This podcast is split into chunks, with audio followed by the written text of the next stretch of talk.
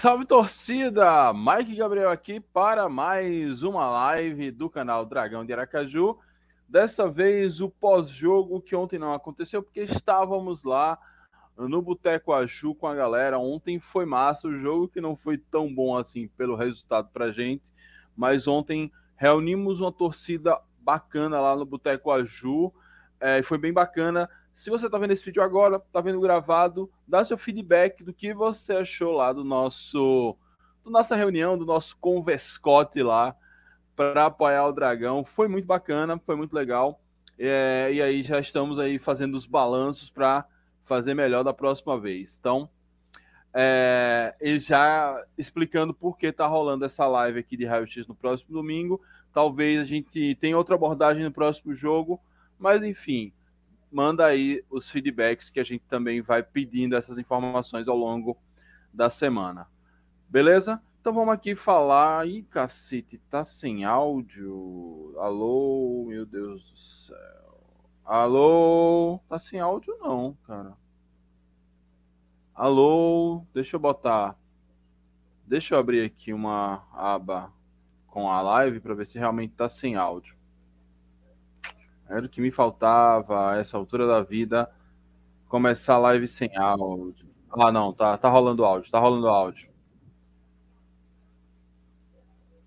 Tá rolando áudio. Ô, Atletas de Cristo. É você que não tá conseguindo ver, ó. O Daniel falando que o áudio tá ok. O Jorge Henrique falando também, ó. Esse time de São Bernardo é muito bom. Pois é, Jorge.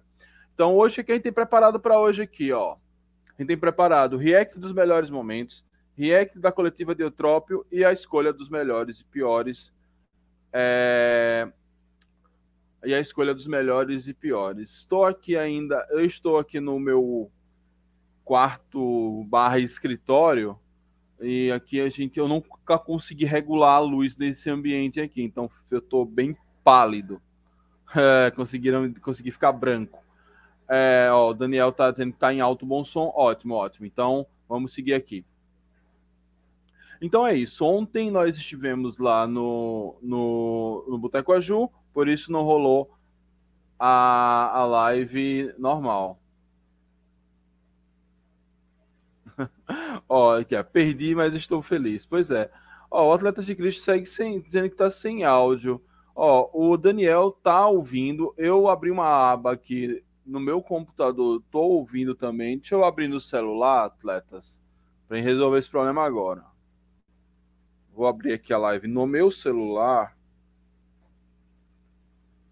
para ver se tá rolando. Deixa eu abrir aqui.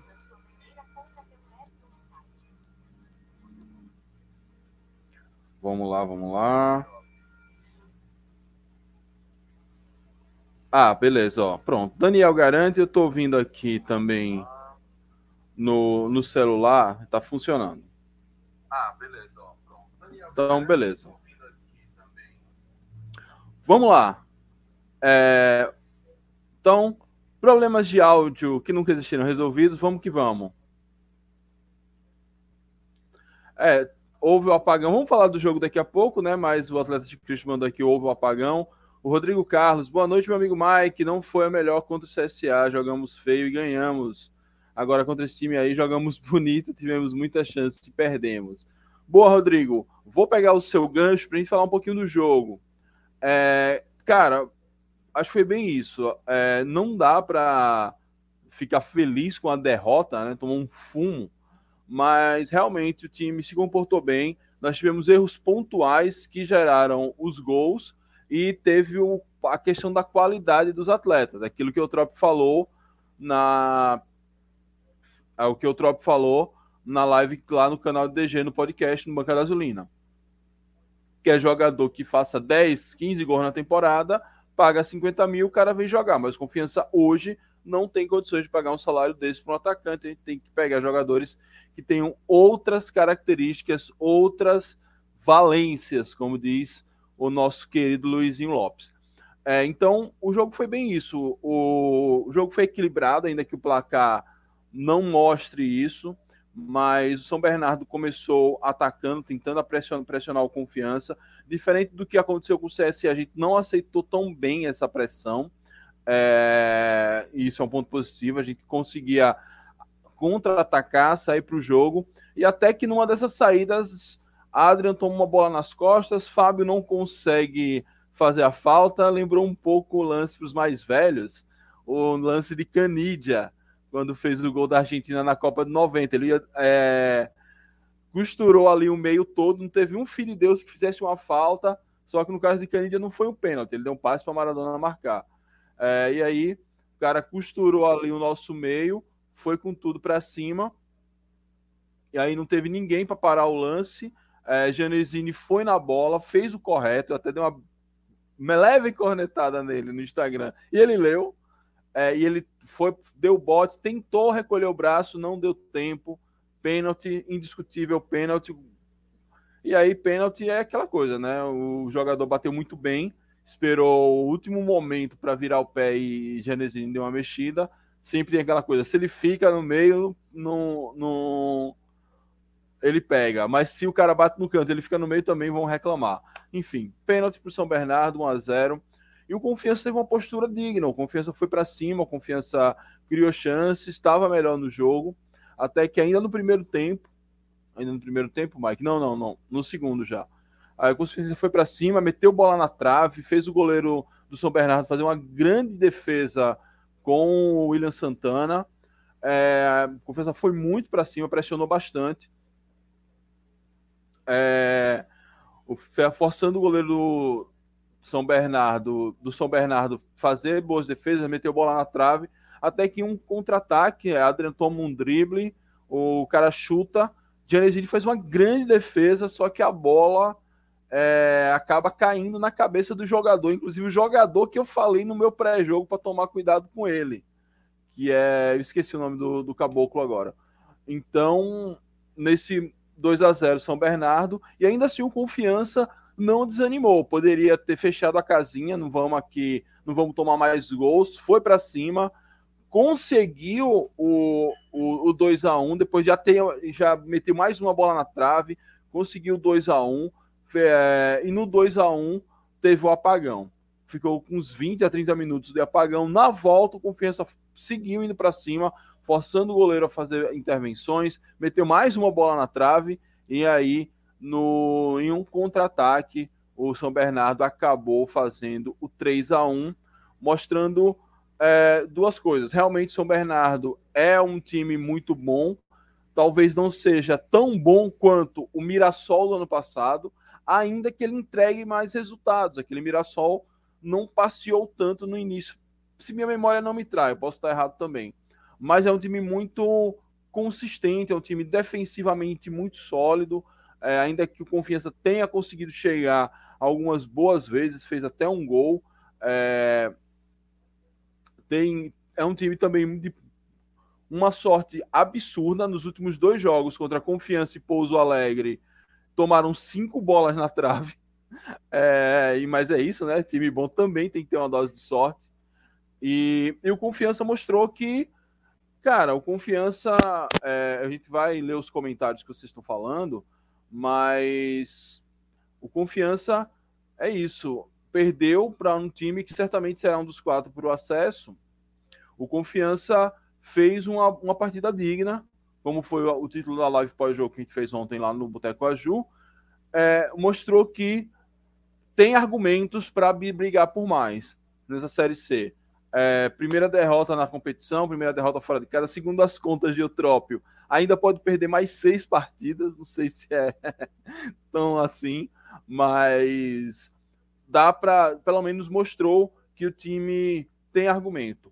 É, uma bola daquelas que entra, que bateu na trave, a de Charles, a segunda, é, seria 2 a 2 e mudaria completamente o jogo.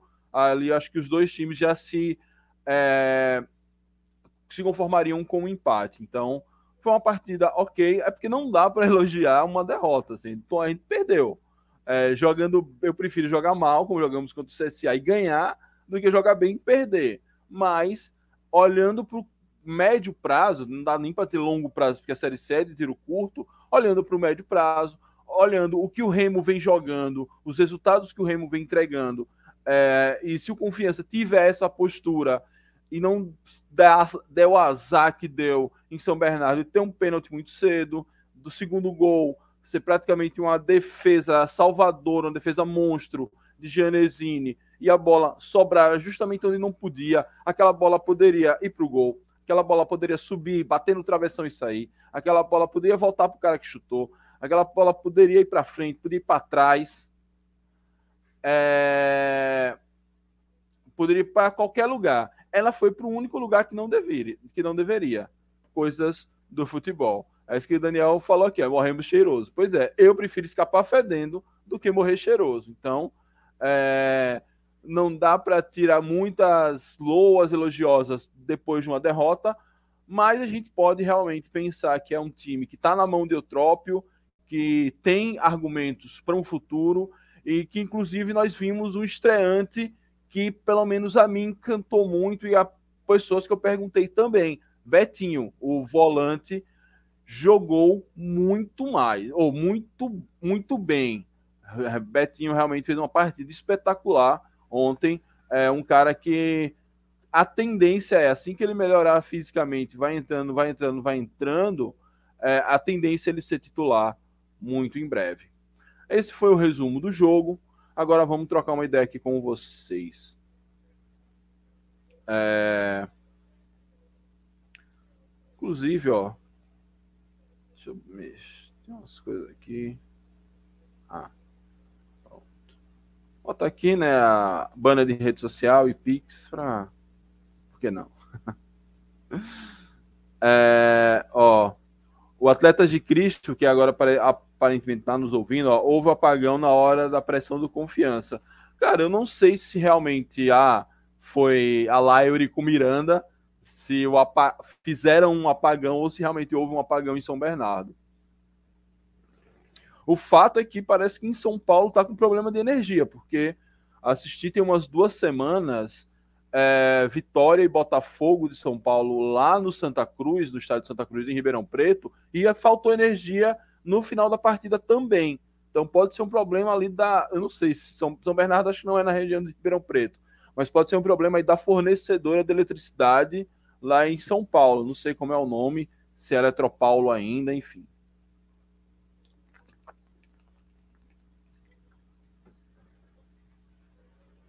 Expedito Filho, boa noite. Gostei da postura do time, jogou de igual para igual, perdemos nos detalhes. São Bernardo. Opa, Betinho mostrou que vai ser muito útil. Vamos ganhar todos os jogos na arena e fora com essa postura pontual. Boa. Cara, ganhando todos os jogos na arena e pontuando fora com alguns jogos mais acessíveis, a gente realmente pegou um time muito forte, é, dá para sonhar realmente com G8.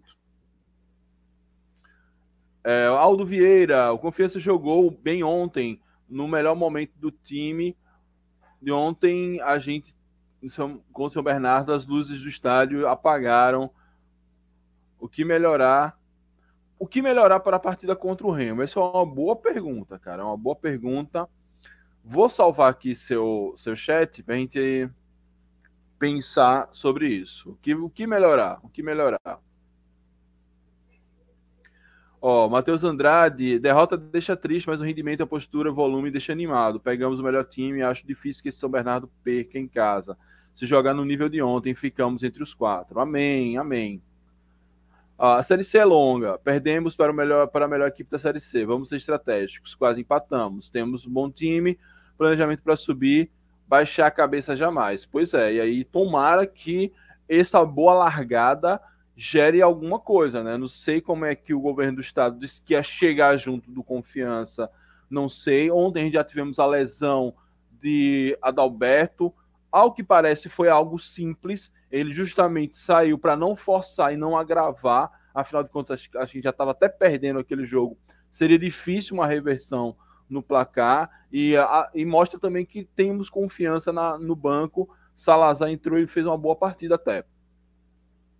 Mas a gente precisa tentar. Eu sei que não é fácil falar, que é, é muito simples, mas espero que a diretoria consiga arrumar mais recursos para tentar dar uma qualificada ainda mais desse time é, durante a Série C, porque mostrou que tem um, um esqueleto que dá, com esse time já dá para brigar por coisas grandes. Se conseguir um reforço, um atacante melhor de gol, quem sabe a gente possa brigar realmente é, com mais força. O, o Thiago tem mexido aqui que eu já falei. É, olhando friamente, tirando os gols, o São Bernardo não teve outra grande chance. Já nos dois, nas duas bolas na trave, sendo que o primeiro foi no susto, a segunda é gol perdido, dava para caprichar. E a cabeçada de William Santana. Pois é. Confiança realmente chegou bem no ataque, ótimo repertório. Uma coisa que a gente sempre criticava, que era o cruza-cruza, diminuiu é, e o time conseguiu ir bem. Negueba fez uma partida um pouco oscilante, mas ainda fez uma. conseguiu construir boas jogadas. Enfim, o ataque do Confiança até que construiu. Por Confiança não tomar outro gol contra. Não tomar gol contra o Remo lá em Belém, outra poderia começar com o Salazar em campo, porque meu amigo, ele só bota Salazar sempre no segundo tempo. A questão do Salazar é a velocidade, né? Salazar, ele quando o jogo está mais aberto, que ele toma uma bola nas costas para ele conseguir aqueles dois metros de altura é, virar Scania é mais complicado. Então, por isso que ele tenta botar a experiência de Adalberto com a juventude de Adrian. Adrian que não foi bem ontem, tá? Foi corresponsável praticamente nos três gols praticamente. Ó, o Thiago TMX dá para arrumar pelo menos um empate contra o Remo. Dá sim, dá sim. Inclusive, a depender de como chega esse Remo, em que nível de crise, dá até para arrumar uma vitória, né? Porque o Remo é... não sei se joga esse final de semana pela Série C. Deixa eu só dar uma olhada aqui. Mas o Remo ainda tem a final do Parazão. O Remo que na final do Parazão. É, na, ah, o Remo joga. Ah, então. O Remo joga amanhã contra o São José. Aí depois tem o, o em Porto Alegre, depois volta para Belém para fazer a segunda final contra o Águia. É, e aí vai enfrentar a gente na terça da outra semana. Então o Remo tem tempo aí ou para arrancar uma a primeira vitória na Série C e um título, é, ou para perder as duas e entrar uma crise. Não sei se vai conseguir demitir Marcelo Carlos, porque falam que a multa rescisória é altíssima, é, o investimento foi muito grande. O investimento foi muito grande e eles não querem dispensar o cara por nada. Enfim, mas aí a gente vai vai falar do Remo, vai ver o Remo falar um pouco mais do Remo ao longo da semana. Ó, Matheus Andrade de Lima, Betinho deu muita qualidade no meio, fez Gianni se soltar mais, consequentemente o time produz mais jogadas variáveis. Pois é, também tô, tô sentindo que esse meio campo vai ser é, Fábio, acho que Fábio não pode sair, Betinho e Dione. Esse meio campo tem muita qualidade. Qualidade na marcação com Fábio qualidade técnica com Betinho e Dione. É, e a gente teria dois reservas assim que, sem falsa modéstia, dois reservas de luxo, seriam titulares na maioria dos times da Série C, que é Lucas Gabriel e o próprio Bruno Camilo, podendo até, em algumas determinadas formações, botar um deles lá para fazer um 4-4-2. Ó, o Matheus segue comentando aqui, ó, mesmo com os dois, per...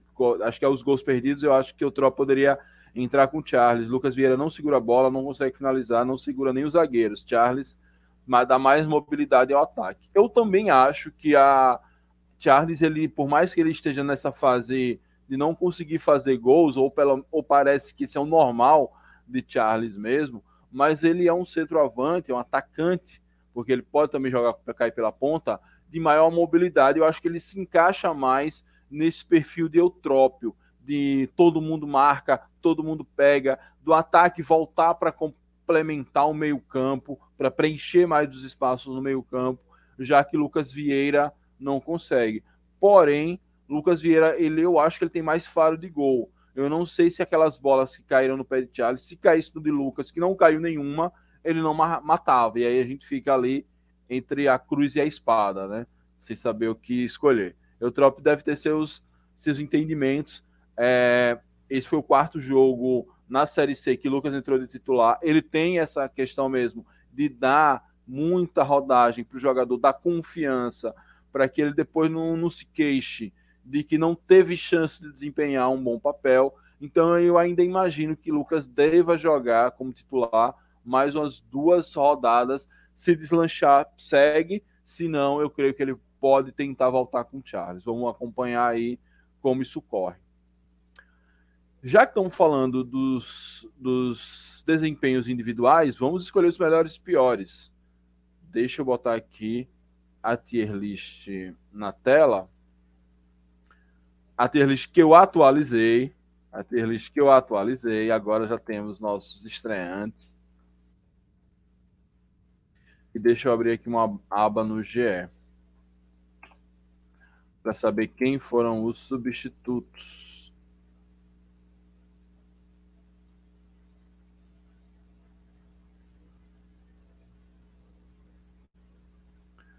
Olhando aqui, vamos lá, pronto.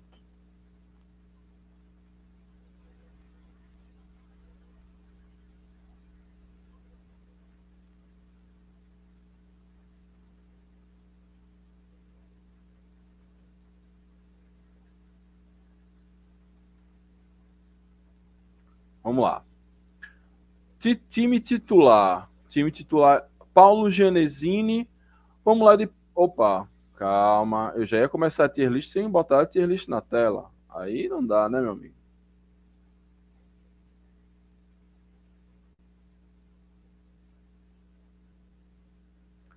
É, deixa eu tirar esse banner. Daqui a pouco ele volta. Bom, obrigado.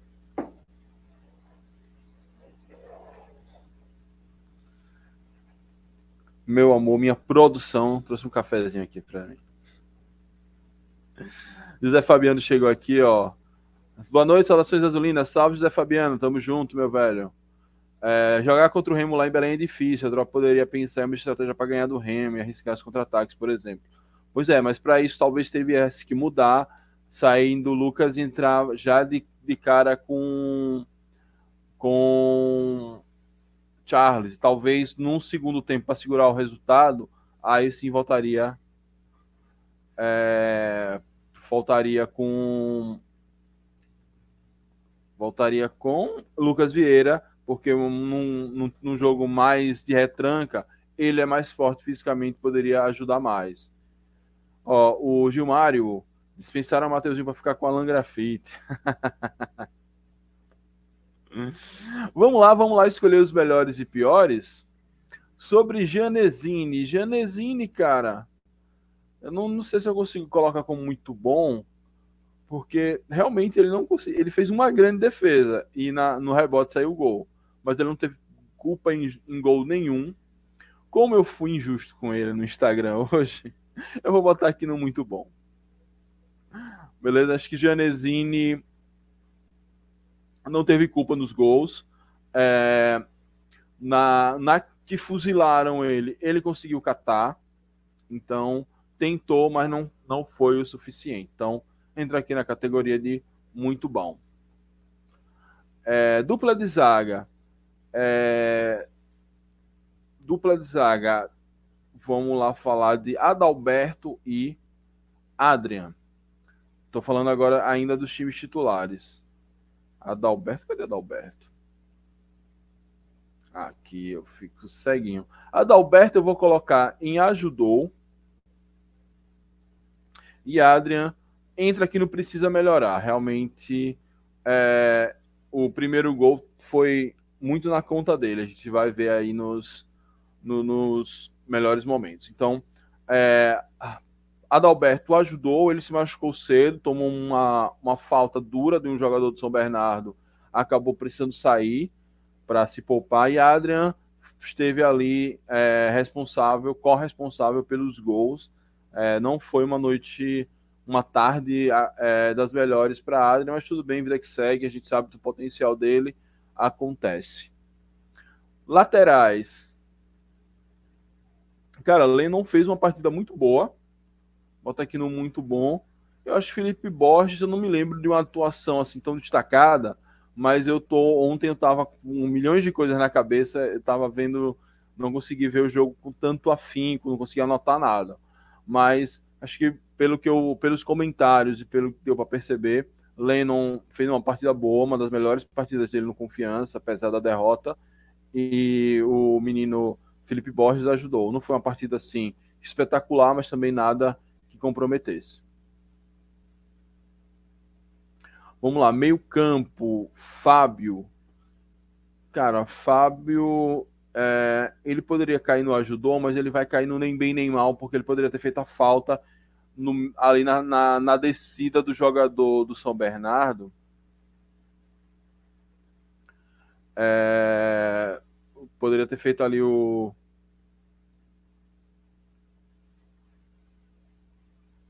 É, eu poderia ter feito a falta ali na, na descida do jogador do São Bernardo, que é, realmente ele conseguiu quebrar as linhas ali pelo meio e passou ele pode até ter tentado fazer, mas não conseguiu. De qualquer forma, entra aqui na categoria nem bem e nem mal. Ó, o Joel Almeida, salve Joel, um abraço, meu querido. É, eu ainda queria ver o reserva de Genesini e o reserva de Lênin. Sinceramente, os dois não me convencem. É, eu acho que o de Genesini vai ser muito difícil a gente ver. Talvez quando ele for suspenso, mas dizem que ele é muito bom, o Marcão. E o outro menino que chegou também é muito bom é, que eu, é, mas eu acho que, pelo que eu conheço de Eutrópio, que ficou o ano passado todo com Everton, porque, segundo ele, não vinha motivos para trocá-lo, a gente deve ficar com o Genesini. O reserva de Lennon, é, também gostaria de ver ele mais em campo, mas, segundo Eutrópio, o Lennon está desempenhando o papel que ele quer e ele está jogando bem. É, então, também só vamos ver esse reserva de Lennon em uma possível é, suspensão. Nem vou falar contusão, que é para não zicar. Ó, Matheus, se o Remo perder amanhã, perder para o Águia e não conquistar o título, já ter perdido o primeiro jogo, confiança pode pegar um Remo dando o último suspiro. Meu medo é o ADC costuma acordar afinado. Pois é, Matheus, tem essa possibilidade, ou ainda de Marcelo Cabo já sair e a gente pegar o efeito primeiro técnico é, tem isso também. O primeiro jogo do novo técnico, quer dizer. E aí isso pode, pode atrapalhar. Mas vamos confiar no histórico recente lá em Belém. Duas vitórias, dois. Ai, desculpa, dois empates e uma vitória. Então confiança está indo bem. Ó, o, o Matheus Felipe, hoje é o dia dos Matheus. Cara, foi um jogaço, poderia ser 2 a 2 fácil. O time de confiança é bom. Valeu, Matheus. Ó, o Fábio deixou a desejar. Bruno Camilo também não jogou bem. Pois é, o meio realmente deu uma vacilada. Continuando aqui no meio. É, vamos botar Bruno Camilo aqui no nem bem nem mal. Não sei se dá para jogar no precisa melhorar ou se o nem bem nem mal também tá, tá suave. E por fim, Dione, eu vou botar craque do jogo porque a gente já não escolhe mais os melhores e piores, né? A gente tirou um pouco essa, essa carga porque o pior foi uma carga muito negativa, então, e o melhor também parece uma coisa absoluta, se bem que craque do jogo pode ser até mais absoluto ainda. Mas Dione, como alguém falou, depois que é, Dione, pelo que falaram já, depois que Betinho entrou, é, Dione se soltou mais, foi um, um jogou bem, conseguiu armar boas jogadas, fez um gol é, então foi uma partida boa de Dione. Pena que os fatores, azar e tudo não, não colaboraram para um resultado melhor. É isso, ó. Fábio deu uma de Casimiro na Copa, não fez falta pensando no cartão. Era para parar a jogada. Mas ali ele já era início de jogo, tomava o cartão tranquilo e, e se resguardava. Fábio não é um cara, não é um Flávio da vida de tomar tanto cartão.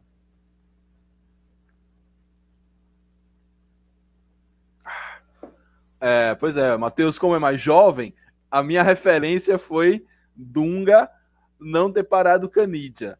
Já o Matheus, já a referência dele é, é Casimiro. Dois grandes volantes, inclusive, Dunga e Casimiro. Ó, penso que o meio ideal, Fábio, Betinho e Dione. Jogou pouco tempo Betinho, mas nota-se que é um jogador diferente.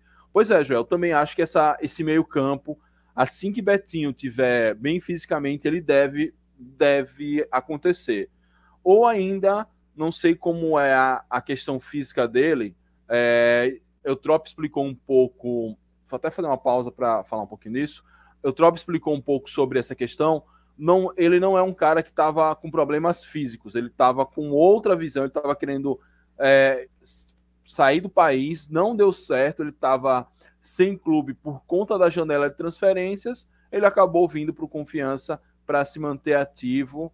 É, então, é, ele entrando em forma, já mostrou um pouco que pode ali. Talvez seja o mesmo caso de William. Não aguenta o jogo todo pela idade, por outras questões, mas joga o primeiro tempo, é substituído no segundo, sendo substituído por Lucas Gabriel ou pelo próprio Bruno Camilo. Não vamos perder tanto a qualidade assim, mas eu já vejo esse meio-campo, Dione, Betinho e, e Fábio, muito bom mesmo, muito bom, me agrada, me enche os olhos. Agora vamos falar do ataque titular. O ataque titular nós temos Lucas Vieira. Cadê Lucas Vieira? Entra aqui. Cara, eu vou botar no nem bem nem mal, porque seria um pouco injusto o precisa melhorar da forma que foi o jogo, né? O jogo ele acabou não não, não tendo grandes chances. Acho que Lucas está sendo sacrificado pelo esquema de eutrópio, é, então não dá para não dá para pesar muito a mão, não dá para soprar muito a corneta para ele não mas entra aqui no nem bem nem mal, porque realmente não foi um jogo onde ele brilhou tanto. Negueba. Negueba, Negueba, cadê Negueba? Negueba, eu vou botar aqui no muito bom, mas Negueba oscilou muito. Negueba conseguiu algumas boas jogadas, conseguiu amarelar uns dois ou três ali do São Bernardo, mas em outros momentos ele estava meio displicente, tomou decisões erradas. Como ele conseguiu realmente amarelar esses jogadores, é, criar um salseiro ali, isso foi o que possibilitou a marcação ter que vir mais suave para não, não tomar o vermelho. Ele entra aqui na categoria de muito bom. Não sei se eu alço ele a categoria de é, craque do jogo. Vamos agora e fechando o time titular, o William Santana. Onde está o William Santana? O William Santana também bota aqui no muito bom, mais uma partida ok de William Santana, bom na marcação, roubando suas bolas, quase faz um gol. Então o William Santana, ele além dessa característica que a gente já já elogia muito de voltar a fazer uma marcação, ser quase um volante que joga no ataque, a, as, os lances ofensivos de William já estão entrando. Ele fez um gol contra o Figueirense, quase faz um gol contra o o São Bernardo, então entra aqui na categoria de muito bom também. Ó, o Souza tá dizendo que Negueba ajudou. Cara, não, acho que Negueba ele é. Hum, é, é porque eu acho que eu vou mudar essa categoria ajudou, mas acho que Negueba foi o que o Matheus falou aqui, ó. Né? Negueba quebrou as linhas, mas faltava alguém do lado, marcação tava dobrada. Passaram, passava do primeiro, já tinha cobertura fazendo falta. Pois é, o São Bernardo estudou bem o confiança nessa marcação mais forte em Negueba, sabia que o lado esquerdo do nosso ataque é muito forte, principalmente por conta de Negueba, então deu uma atenção redobrada a ele ali, e eu acho que eles conseguiram é, descobrir uma forma de entrar pelo meio. Foram umas duas bolas além do pênalti que o São Bernardo conseguiu fazer uma entrada pelo meio. Ó, Fernando Santana, boa noite, Mike. Como é que tá a programação de hoje? Que já rolou. DG, a, nesse momento eu tô na, no meio da tier list, ainda falta react dos melhores momentos e da coletiva de Eutrópio. Se quiser vir, vou te mandar o link. Eu esqueci de mandar o link pra galera, porque hoje realmente eu tava cozinhando. Deixa eu mandar o link aqui para Fernando. E aí, ele vem a brilhantar a nossa live aqui. Pronto, Fernando, o link está lá no seu WhatsApp.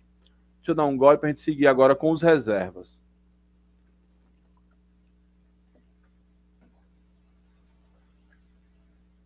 Reservas. É, entrou o Salazar no lugar de. de é, entrou o Salazar no lugar de Adalberto. Cara, Salazar fez uma partida muito boa.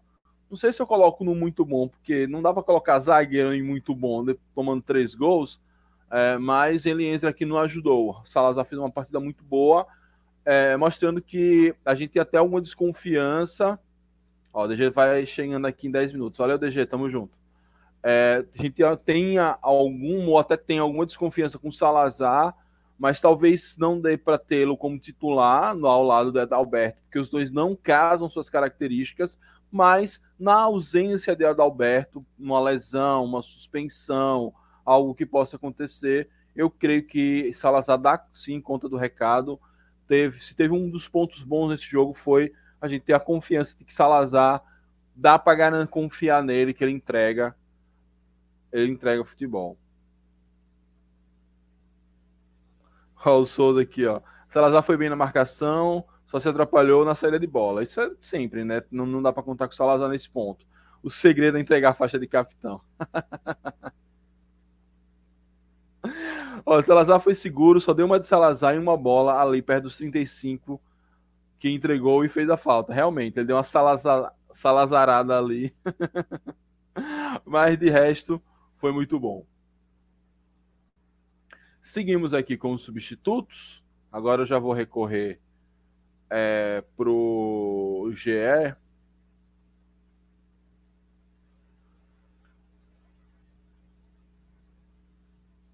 Ó, vamos lá. Aí entrou Charles. Entrou Charles.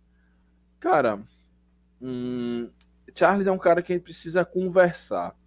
Vamos deixar ele aqui no muito bom e vamos conversar sobre a partida de Charles. É, Charles entra no lugar do Lucas, Lucas Vieira, dá mais movimentação no ataque, consegue meter as duas bolas na trave. Acho que ele ajudou muito confiança a buscar a remontada. É, não conseguimos, óbvio, é, porque a gente já, já, já viu o jogo, não conseguimos fazer essa remontada, mas ele mostrou por que ele foi titular em, na maior parte da temporada, porque dá para ter esperança em ele se, enfim, voltar ao, a, a fase artilheira dele, botar o pé na forma, a cabeça na forma. Então, é, dá para colocar Charles aqui no muito bom ou no ajudou, mas enfim, deixa no muito bom se o primeiro que reclama, não, tem que ser no ajudou, a gente desce ele de categoria. Mas foi uma boa, uma bela entrada de Charles. Gostei muito da participação dele na, na partida. É, depois de Charles, no lugar de William de Lucas Vieira, que já no intervalo. É,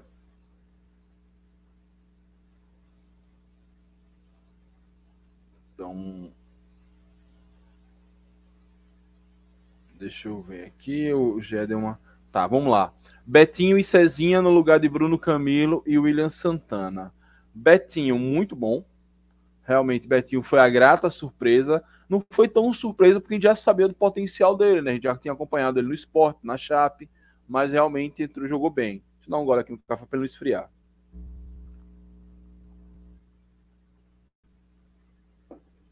E Cezinha, cara. Vou botar Cezinha no ajudou. Deu umas corridas ali, mas assim, realmente não, não foi um jogo assim de encher os olhos e tal, mas entra aqui no ajudou, é, buscou. Ele não é um jogador que não se esconde, isso eu gosto. Mesmo tomando um, um, um vareio ali, é, ele poderia não tentar não não, não se comprometer, mas ele foi para cima, buscou. Então entra aqui na categoria de ajudou.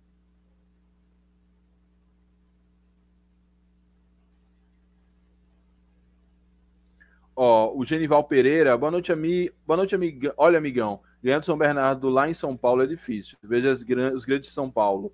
Mas vamos, Dragão. Dragão, estou em Propriar Sergipe. Salve. Um abração aí para a turma de Propriar.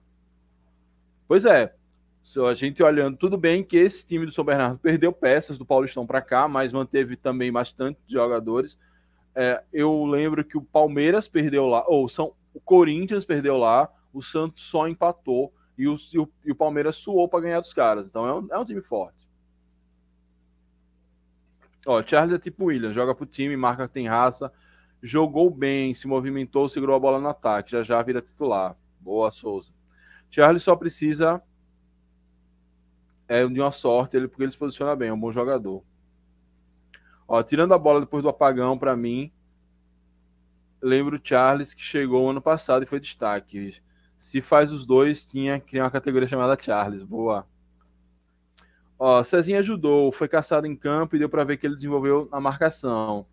É, ele fez um lance meio, meio pastelão ali, mas pelo menos ele conseguiu ele conseguiu melhorar um pouquinho realmente frente a essa parte passada. Esse lance pastelão foi um que ele rouba a bola do cara, o cara tava desequilibrado, era só ele cercar. Se ele cerca, o cara não ia coisa. Ele conseguiu, aí ele foi lá e fez uma falta, uma falta relativamente perigosa. É, Cezinha mostrou que o Trop falou no Banca da Azulina. É muito bom evoluir. Boa. É, vamos seguindo aqui. É, com, opa. Vamos seguir aqui com os substituídos.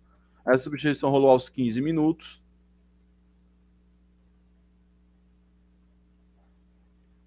É...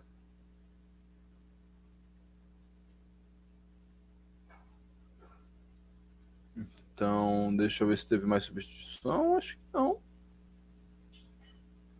É isso. Ah, tá. Alan Grafite, Negueba. Cara, Alan Grafite, como entrou já nos 80, do, praticamente nos acréscimos da partida, não dá para cornetar, então a gente bota ele aqui no nem bem nem mal. É isso. E esse, essa foi a nossa tier list de confiança de São Bernardo 3, confiança 1. Craque do jogo, melhor jogador em campo realmente foi Dione. O que teve uma atuação negativamente destacada em termos negativos foi Adrian. Janesini, Leno, Negueba, William Santana, Charles e Betinho fizeram uma boa partida. Adalberto, Felipe Bosch, Salazar e Cezinha ajudaram. Os que ficaram ali no nem bem nem mal. É... Fábio, Bruno Camilo, Lucas Vieira e Alan Grafite. Apesar de tudo, o time se comportou bem, deu alguma esperança para as próximas partidas, principalmente fora de casa. Até dentro de casa, essa postura, alguma, algumas coisas ali pode ser, podemos ter uma postura melhor. Beleza, turma? É isso. Essa foi a nossa tier list. É... Vou tomar uma aguinha aqui. Enquanto eu tomo água, vocês dão like, se inscreve no canal e ativa as notificações caso não fizeram ainda. E aí a gente vai conversar um pouquinho para esperar a entrada de Fernando Santana ou Dragão Gaiato para a gente poder seguir aqui com o react dos melhores momentos da coletiva de Eutrópio.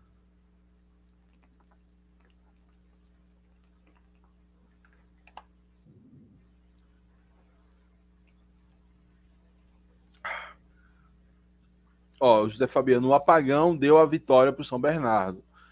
É, realmente aqui naquele momento a confiança estava muito bom, estava muito melhor e não talvez não tivesse o apagão a gente poderia pelo menos empatar. Mas é isso, coisas do, do futebol. Não é a primeira vez que acontece um apagão. Não acho que foi malicioso, porque como eu falei, eu, no jogo Vitória e Botafogo de Ribeirão aconteceu a mesma coisa.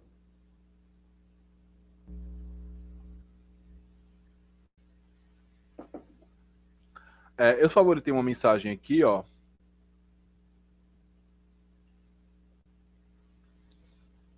O, o que melhorar para a partida contra o Remo? E aí, galera, o que a gente pode melhorar em termos para a partida contra o Remo? É, essa pergunta aqui do Alan Vieira, acho que Alan Vieira, Aldo Vieira, é bem interessante. É, porque todo mundo reputa um bom jogo, mas assim, tem coisa para melhorar para essa partida contra o Remo. É, eu acho que na defesa um pouquinho mais atento, tomou umas, algumas bolas nas costas ali.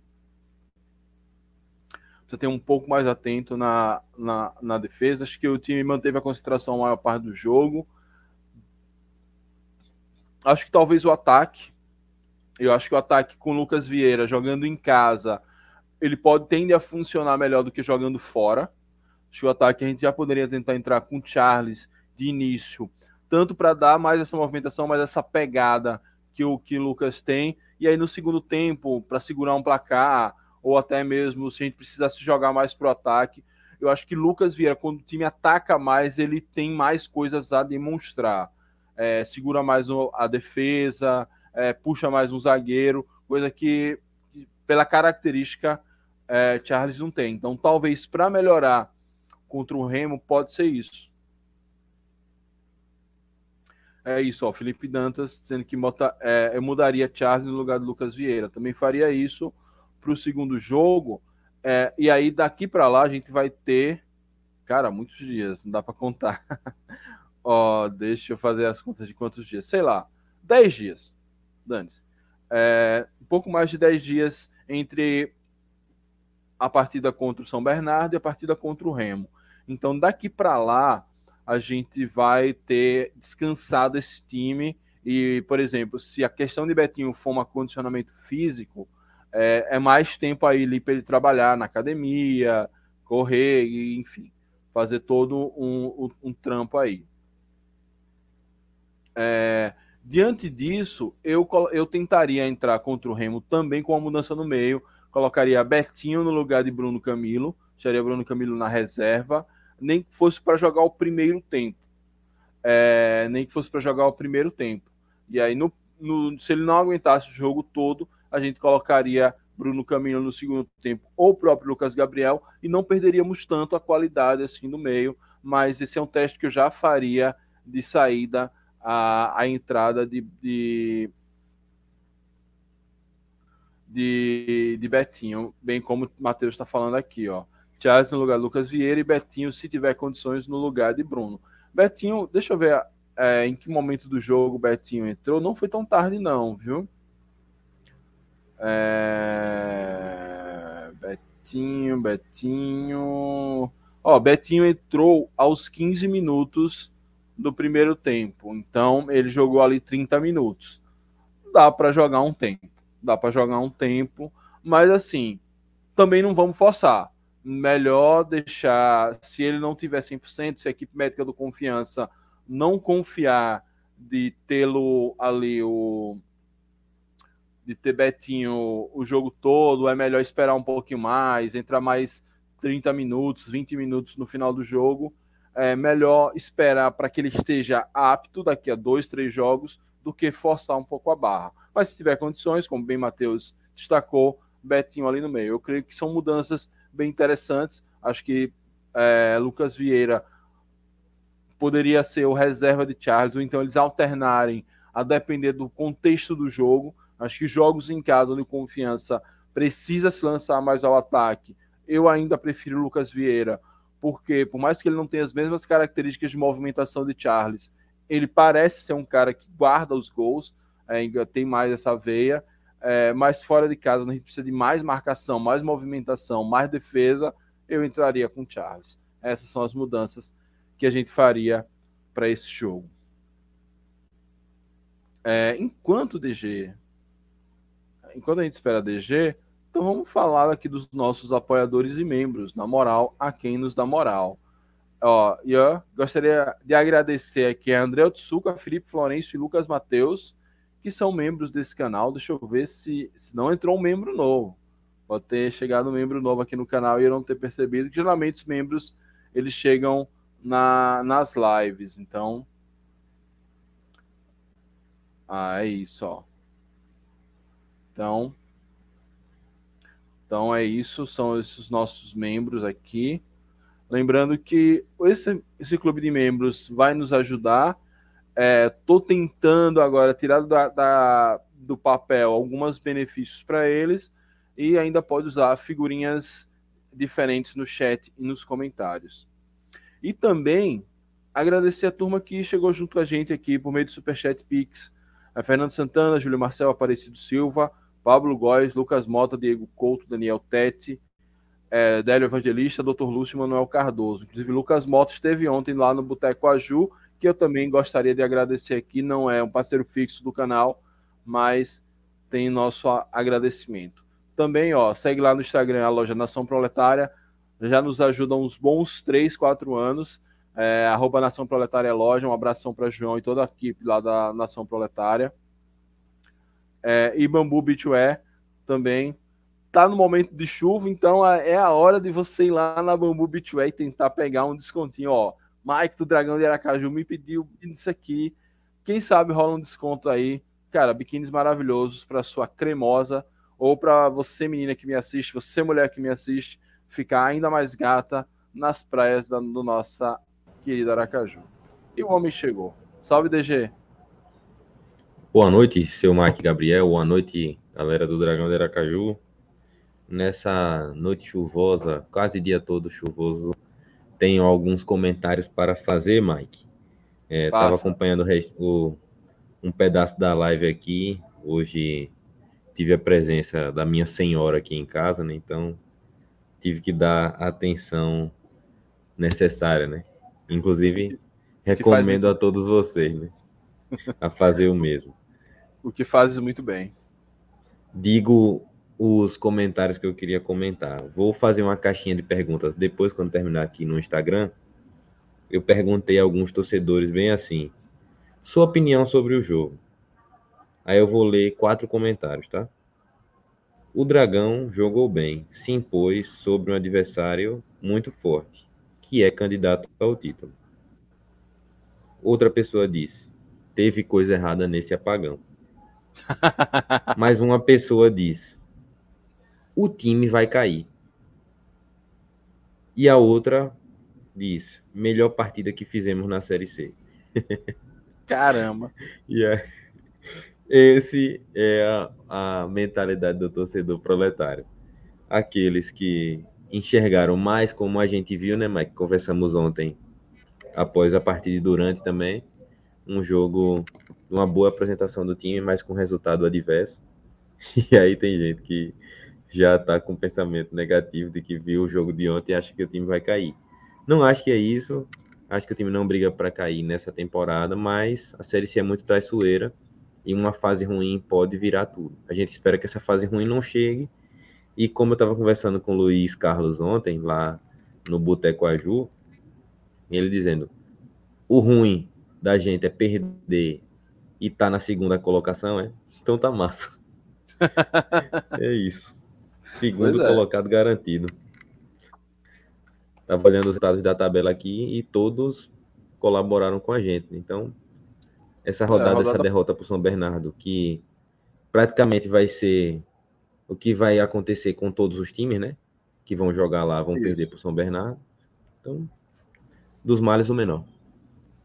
Pois é, uma rodada que, inclusive, ó, teve uma vitória do Altos, mas o Altos, como estava afundado, não, não incomoda tanto, mas mostra o Altos sendo Altos, né? O Altos não espera tempo ruim. Deu, começou a entrar água, já demite técnico, já demite jogador, chega mais técnico, chega jogador, e os caras conseguem. Aí o Figueira virando para cima do Aparecidense, resultado ruim para as nossas pretensões, o ideal seria um empate. Aí vem uma sequência ótima de empates, como disse nosso ex-técnico Matheus Costa, o empate é ótimo, CSA 0, Brusque 0, Botafogo da Paraíba 1, Pouso Alegre 1, Amazonas 2, Operário 2, aí acabou de acabar. O Volta Redonda dando uma chibatada no América, no Mecão, 3 a 0 E o Paysandu tirando um pouquinho da cabeça da lama, é, é, o pé da lama, 1 a 0 em cima do Manaus. O Paysandu, depois de ter sido goleado na rodada anterior, né? Conseguiu vencer o Manaus lá em Belém. Mas, de qualquer sorte, uma rodada interessante. Uma rodada interessante para a gente, mostrando aí algumas alguns times que estão, tão, vamos dizer, times que é, têm condições de ir mais longe, estão ainda é, amarrados, que é o caso de Operário com cinco pontos, CSA com cinco pontos, é, times que têm condições. O, o Paysandu chegou agora no sexto ponto, é, times que o Brusque tem sete pontos, esse é um time que ficar de olho aí. É, enfim, rodada interessante. É, você quer dar uma olhada na classificação na tela? Deixa eu botar na tela. Isso.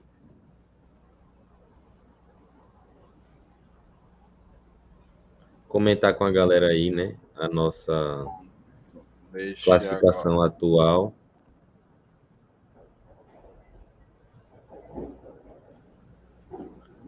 Ah, você tinha botado na tela. Deixa eu botar já, o seu. Já. O seu deve estar melhor. Pronto. Bom, tá aí na tela, né? O, a nossa classificação, confiança em segundo colocado com nove pontos. Isolado Isso. em segundo, né? Uhum. Sozinho dessa vez, São Bernardo abriu para 12. E aí, como o Mike citou bem a sequência de jogos, né? No dia de ontem tivemos cinco jogos, né? A nossa derrota, depois a vitória do Altos apertado, né? Figueirense também um jogo apertado ganhando, um empate do Brusque, um empate do Botafogo com o Pouso Alegre. CSA, que ganhou do, do Internacional, um candidato ao título, empatou com o Brusque em casa, hein? Rapaz. Pois é. e hoje, mais alguns jogos, a rodada completa amanhã, né? Amazonas Isso. empatou com o Operário, Paysandu ganhou do Manaus e Volta Redonda do América. E amanhã São José e Remo, Náutico e Floresta são esses os jogos aí. Náutico está aqui em 17 joga com o Floresta, que está em 14 Ou seja, ninguém chega a 9. Isso. São José está com 2 e o Remo está com 0. Ninguém chega a 9. Então, é, amanhã não tem jogo que nos preocupe. Isso. A, aparentemente. A única coisa que a gente vai ficar de olho no jogo de amanhã é porque o São José vai enfrentar o Remo, que é exatamente o nosso próximo adversário, né? E aí, enquanto o Remo, a gente vai fazer uma análise pré-jogo, né? O Remo também está disputando a final do Paraense, é, perdeu o primeiro jogo, e pode ser que aconteça já alguma demissão de treinador por esses dias aí, dependendo desses resultados. É. Mas o único jogo que, de certo modo, importa pra gente amanhã, agora é São José e Remo, jogo 8 horas da noite. Os oito classificados da até então, né? O, o G8 parcial, São Bernardo, Confiança, Botafogo da Paraíba e Ipiranga são os quatro primeiros. É, fechando os outros quatro, Amazonas, Figueirense, Brusque e Pouso Alegre. Desses aí, Mike, quem são as, as surpresas e a certeza, na sua opinião? Cara, vamos lá. Achei surpresa o Pouso Alegre pelo Mineiro, pelo Campeonato Mineiro que fez, mas está mostrando futebol que pode buscar coisas maiores. Vem, ganhou as duas primeiras, depois perdeu para o São Bernardo em uma, uma condição bem parecida com a nossa, é, meteu duas bolas na trave, pressionou, o São Bernardo foi lá, fez, desceu e fez os gols. É, acho que o, Pouso Alegre é uma surpresa. O Amazonas é uma surpresa pela, enfim, pelo novidade chegou agora na série C, ainda precisa pegar a casca. É, se bem que eles têm, não têm um discurso que a gente tem de pelo menos primeiro segurar a permanência e depois pensar em algo maior. Eles já querem realmente o discurso lá é é, já buscar o acesso esse ano. É, e o Botafogo da Paraíba pela. Pelo histórico. Pela bagunça.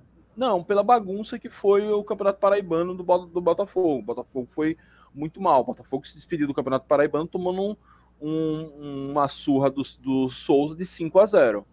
É, então uhum. fizeram uma remontada toda no time. É, trouxeram um belo técnico, Felipe Surian, é, mas contrataram jogadores do naipe de Bruno Paraíba. Mas ainda assim está mostrando bom futebol. Vem de dois empates, empatou nessa rodada contra quem mesmo? Contra o Pouso Alegre, que é um time, Pouso Alegre. Que, é um time, interessante.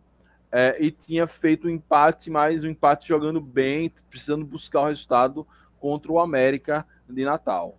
Então, é, esses dois eu acho que são a, os times. É, esses dois são os times surpresa. que eu vejo um pouco de surpresa. O Brusque, finalista do, do Catarinense, não era uma surpresa tão grande, ainda que essa final do Catarinense parece que eles tiveram um caminho mais facilitado, mas quando você tem um caminho facilitado é porque você fez por onde, tem essas questões. Ipiranga é, é aquele time que parece com confiança, tá batendo na trave, cedo ou tarde vai subir. São Bernardo já se esperava isso dele. Figueira, pela camisa e pela tradição, já se esperava que ele pudesse fazer alguma coisa, mas não tanto. Tá até sendo tá até surpreendente, já que Figueirense quase desiste da Série C.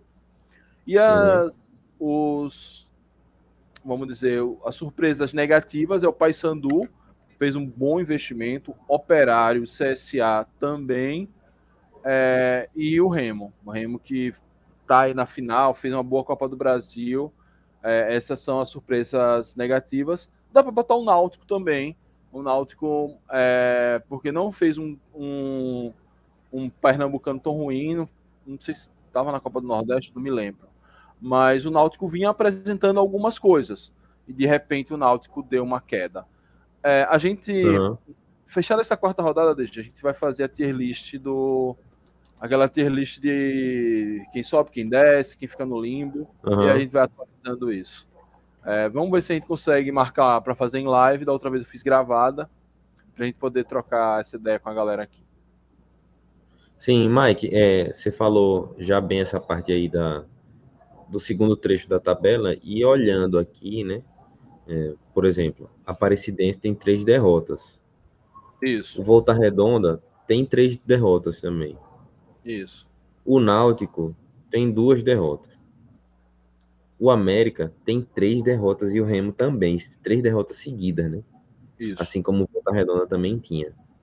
Se você olha para a tabela do Confiança, em quatro rodadas, a gente poderia ter três derrotas também. Justo. Não seria nenhum absurdo a gente perder lá para o CSA, perder um jogo para o Figueirense no Batistão e perder para o São Bernardo. Né? Mas o que a tabela nos reservou foi exatamente o contrário: três vitórias nas primeiras três. E aí eu olho, Mike, para essa tabela inteira da Série C e penso que a gente pode ter enfrentado o São Bernardo num bom momento. Num bom momento da equipe, numa sequência de três vitórias. Talvez melhor momento do que esse para enfrentar o São Bernardo, só no final da primeira fase, se o São Bernardo mantiver o ritmo e se classificar antecipadamente. Isso. Mas de resto, a gente enfrentou o São Bernardo em um excelente momento. E pelo que a gente viu aqui de resultados, é, o Altos que a gente bateu com ligeira facilidade o Figueirense, que a gente também bateu com uma ligeira facilidade, ganharam né, nessa rodada agora, de times que a gente ainda vai jogar. É, o CSA, que a gente ganhou com dificuldade, empata com o Brusque, né? E fora isso, são outros times que a gente não jogou ainda. E, e ainda não, não dá para. Até dá para fazer esse cruzamento, mas é um histórico mais antigo. É, pensando dessa forma, eu ouso dizer que se não fosse o São Bernardo, essa rodada, a gente ganhava de novo. Boa. Bem, era uma possibilidade grande. Realmente o time mostrou, como remencionando re, re aqui Luizinho Lopes, valências interessantes para poder é, vencer essa partida. Ó, o Matheus botou um comentário aqui muito interessante. Ó, um time que tem, me chamou a atenção hoje foi o Amazonas, organizado e com ataque rápido, tendo Sassá e homem gol. É melhor. Caramba, perdi aqui. Melhor tá ficar dinheiro, né? de olho no próximo adversário em casa. Pois é, é um time que realmente eu vi alguns trechos do jogo que eles venceram o Remo. Sassá é o cara que a gente sonha ter. É o cara que você vai dar meio centímetro para eles de meio centímetro para ele de, de espaço ele vai guardar. É, foi assim contra o Remo, não sei como foi aí contra o Operário, é, mas parece que Rafael Santos aprontou da sua, né? Hoje.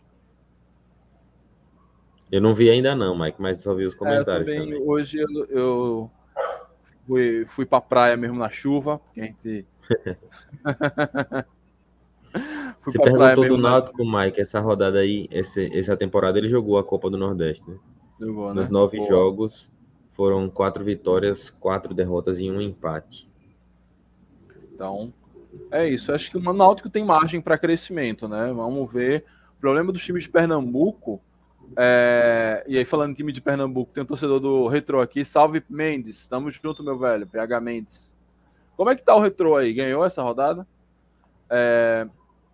A questão dos times de Pernambuco é que eles se afundam muito rápido em crise. Lá os caras os caras não podem ver uma crise que já quer entrar. Então, o, o Náutico tá sem treinador, não tá sem poder contratar jogadores, por conta tem um transfer ban. Conseguiram na justiça uma, um, é, tirar o transfer ban só do técnico, mas ainda não fecharam com nenhum técnico porque é, eles estão atrás, eles tomaram negativas de Alan Hall e Daniel Paulista, provavelmente treinadores é, é, treinadores que querem um, um, espaço na Série B Acho que também deve ter uma oferta salarial um pouco mais baixa. Estão aí para fechar com Marchiori, só que Marchiori tem uma característica completamente diferente de. Acho que era Dado Cavalcante, que estava lá. Enfim, tem uma característica completamente diferente do antigo treinador. É, e não podendo contratar, eu não sei como é que eles vão se virar, entendeu? É, esse, esse jogo muito reativo de, de Marchiori, parecido com o Diotrópio, eu não sei se atendente, não sei se vai estar da liga como o Diotrópio deu ano passado. Mas o Diotrópio era mais fácil a missão. A missão era não cair. O Náutico, pelo, pelo seu histórico, ele não pode entrar na Série C para não cair. Claro que isso pode se desenhar para frente, mas nesse atual circunstâncias, com três rodadas jogadas, no caso do Náutico, vai para quarta amanhã, os caras têm que pensar lá em cima. E eu não sei se Marchiori é realmente esse perfil. Vamos aí acompanhar como o Timbu chega. O Timbu que joga aqui em Aracaju dia 10 de junho. É... Vamos ver até lá o que pode acontecer, né? Ô, Mike, você perguntou se o treinador. Quem era o treinador? Perguntou não, né? colocou aí. O treinador era realmente dado Cavalcante do Náutico. E a informação que eu pude apurar aqui, né, com alguns grupos de torcedores alvirrubros pernambucanos, é que o motivo da demissão do treinador é porque existia aquela piada se tinha dado em casa. E aí ele foi demitido. eu ficava disso, mas... Isso eu posso provar. Isso é um bom, é um bom motivo. Tinha dado, hein? Vamos lá. Ó, o PH dizendo que é Camaragibe, quarta força de Pernambuco. O PH, talvez a minha querida filhinha vá morar em Camaragibe. É uma cidade boa. Me dê relatos aí. Aproveitar a live. para pegar relatos de Camaragibe. Tá certo também. Ó, se não fosse refletor, a gente tava com pelo menos um empate. Será que o refletor é, atrapalhou tanto assim, DG? O que, que você acha? Rapaz, com certeza atrapalhou, né? Mas eu Eutrópio, na coletiva dele, que a gente vai fazer o react aqui já já, ele comenta que ele aproveitou esse momento para mudar a estratégia. E aí foi quando ele colocou Salazar no ataque né? e voltou com grafite. Fez essas alterações e o Confiança criou a chance, né? Que pois a é. gente precisava. A bola bateu na trave, né? Mas como o Salazar estava no ataque e o time estava muito postado em busca do, do gol, né? Do que daria o um empate para a gente, saiu o, o terceiro gol que esticou o placar. Mas do mesmo jeito que saiu depois do refletor apagado, poderia ter saído antes, essa jogada poderia ter acontecido. Eu sinceramente não acho que, que foi isso que fez o jogo mudar o panorama, o panorama não. O Confiança voltou bem, voltou atacando, do mesmo jeito que estava. E o São Bernardo talvez tenha se organizado um pouco mais, mas sinceramente o problema da gente nesse jogo foi não fazer o gol, né? A gente teve Exato. pelo menos três chances claras. Boa, DG. É... Oh, o Matheus comentando. Rafael Santos foi aquele que conhecemos no jogo contra o São José, ele também deu gol. Ou seja, nada mudou. Espero que continue assim. É o coração, o coração peludo deste homem. Ó, temos em sétimo lugar no grupo aqui na Série D. Ó, vamos melhorar isso aí. Vocês estão no grupo de Sergipe ou não? Tá no grupo de Sergipe, é. Ganharam um Falcon aqui. Vamos melhorar, Pô, tem que bater no Sergipe. O time é bom. Temos Fernandinho, Rômulo, Jean, Rafael, Luizinho, Everton Felipe. O Everton Felipe, ex-esporte, tá no retrô. Caberia aqui, viu? O retrô realmente tem. É capaz da folha do retrô ser maior do que a do. Capaz não, tenho quase certeza que a folha salarial do retrô é maior que a do confiança. Retrô tá em sétimo, mas com três empates, pô. Caramba! Mas Matheus Costa, o técnico? Ou é Luizinho Lopes? Não, Luizinho Lopes eu sei que tá no Brusque. Ó, chegamos na final do Pernambucano duas vezes seguidas, algo que o time de fora do Trio de Ferro não faz há 60 anos. Boa, PH. E como é que tá? É, aproveitar aí que PH tá por aqui. É, como é que tá a receptividade da turma de Camaragibe com o Retrô? Será que vai realmente criar raízes ou vai ser um time meio é, estéreo? É bom que crie raízes, né? Que tenha uma torcida, claro, nunca vai ser uma torcida gigante no curto prazo, mas é bom que tenha uma galera que abrace o time, né? Não fica uma coisa, é, sei lá, externa à cidade. Ó, Mike, eu acho que dentro de casa é coração no bico da chuteira. Fora correr atrás de um empate, não pensar nunca em perder, para cima de todos, com fé dá para ganhar. Boa, Genival. Ó, aqui, ó. Camaragibe é uma cidade boa, sim. Perto de Recife, fica apenas 10 km da capital, é na região metropolitana. É, tem cerca de 156 mil habitantes. Cidade massa. Cacete, olha. A folha dos caras, 600 mil reais. Marcelo Martelotti é o técnico. Meu amigo, vocês têm que subir, bicho, na moral. É o São Bernardo da Série D. É, exato. Uh, nosso time tem uma ligação com a cidade. Nosso estádio vai ser no centro de Camaragibe. Pô, tomara, velho. Tomara que as Pernambuco precisa de mais um time aí na, na, na região metropolitana, que saia um pouquinho ali da, da como é Recife Dependência. É, pois é, agora vocês erraram no técnico. Sabe o técnico perfeito para a Série D? Especialista. Gilberto Carlos Nascimento, Betinho.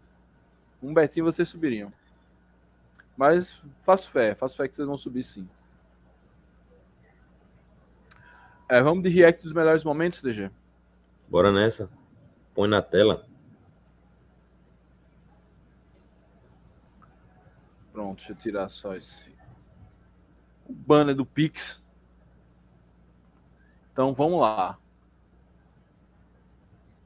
Ó, só tirar aqui da tela para poder fazer o corte. A react dos melhores momentos de São Bernardo 3, Confiança 1. Jogo que aconteceu no estádio 1 de maio, que é um absurdo a gente perder no estádio 1 de maio, mas é a vida. O ano que vem na Série B a gente ganha lá. É, bora que vamos que vamos.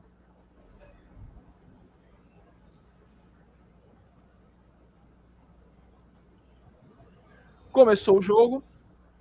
Vou tentar não parar tanto por conta da. Esse primeiro trabalho. lance, Mike. Ah. É bizarro, pô. Olá. A gente tá ajeitando as coisas no bar, né? O cara vai cruzar, é. Adalberto cabeceia, quase que é gol, pô. E aí cara, o Genesini foi muito rápido. Eu, aí a gente tava ajeitando as coisas no bar, eu não vi esse lance, meu Deus do céu. Diga. Oi, Dione e. Tinha que ser mais alto o cruzamento, né? Lucas Vieira é muito é. alto. É. Cruzamento a meia altura é melhor pro zagueiro. Logo depois Olá, daí. É, eu queria, eu gostaria de ver esse lance todo, né? Mas eles já botaram já com o Caba correndo. Será que tem um replay? Vamos voltar um pouquinho. Se travar, galera, me perdoe. Porque a gente tava falando tanto que Fábio poderia ter matado a jogada. Nem sei, viu? Nem sei se realmente teve esse erro. Olha esse frame aqui. O cara de São Bernardo achou realmente um passe muito bom. Aqui nas costas de Adrian, que não conseguiu se recuperar. E realmente Janesini. Ele até falou que tentou recolher os braços, não conseguiu. Não, e aí, Mike, o, o, vou, vou, depois voltar aí, Mike, por favor, que eu tenho uma observação para fazer. É, no, no lance. No lance, no lance. É, nesse tá. lançamento que a gente vai receber, se puder pausar aí na hora. É, Adalberto tá aqui na frente, né? Certo, aqui. A linha de zaga tá não, desmontada. Aqui... Não, aí é, Lu... não, é Felipe. Aqui é Felipe. Cadê Adalberto? Adalberto, Adalberto é esse, esse da... Aí é. Não, Fábio. Adalberto. Aí é Adalberto. Aí Pronto. Adrian que tá ali. Atrás. Adrian aqui, e aqui Lennon, certo. Adrian já tá com o corpo com domínio já virando para correr, né? Ele não foi. Adalberto tá girando o corpo, se você observar. Adrian já tá com o corpo. O passe foi bem feito no meio do buraco, né? Assim. Isso conseguiu pegar o espaço que Adalberto deixou ali ao sair para tentar dar o bote. Eu não me recordo exatamente como foi a jogada, mas a bola foi nas costas do nosso, do nosso zagueiro que era mais veloz, né? Isso. O que a gente tem que acontecesse ao contrário, que fosse uma bola nas costas do nosso zagueiro mais lento, Adalberto. E aí um passe é. com a qualidade da maneira que foi, é, uhum. a Adriana ainda tem uma pouca dificuldade para chegar na bola. O atacante estava é. com velocidade. E aí, assim, realmente, a gente até conversava lá no bairro, dizendo assim, ele podia ter tirado o braço, mas aí na velocidade do lance, muito rápido, né? Muito é rápido. É muito rápido. Ele até estica demais a bola e perde, né? O, o controle dela. Talvez nem fizesse o gol se Janesini não fizesse a falta. É, porque até porque Felipe, ó, nesse frame aqui, Felipe tava chegando. Exato. Mas é, é, acho que Janesini tentou bloquear o chute, né? Ele não tinha muito o que fazer também. Não tem como. Porque na hora é isso. Na hora o goleiro tem que tomar uma decisão, atacante Sim. outra.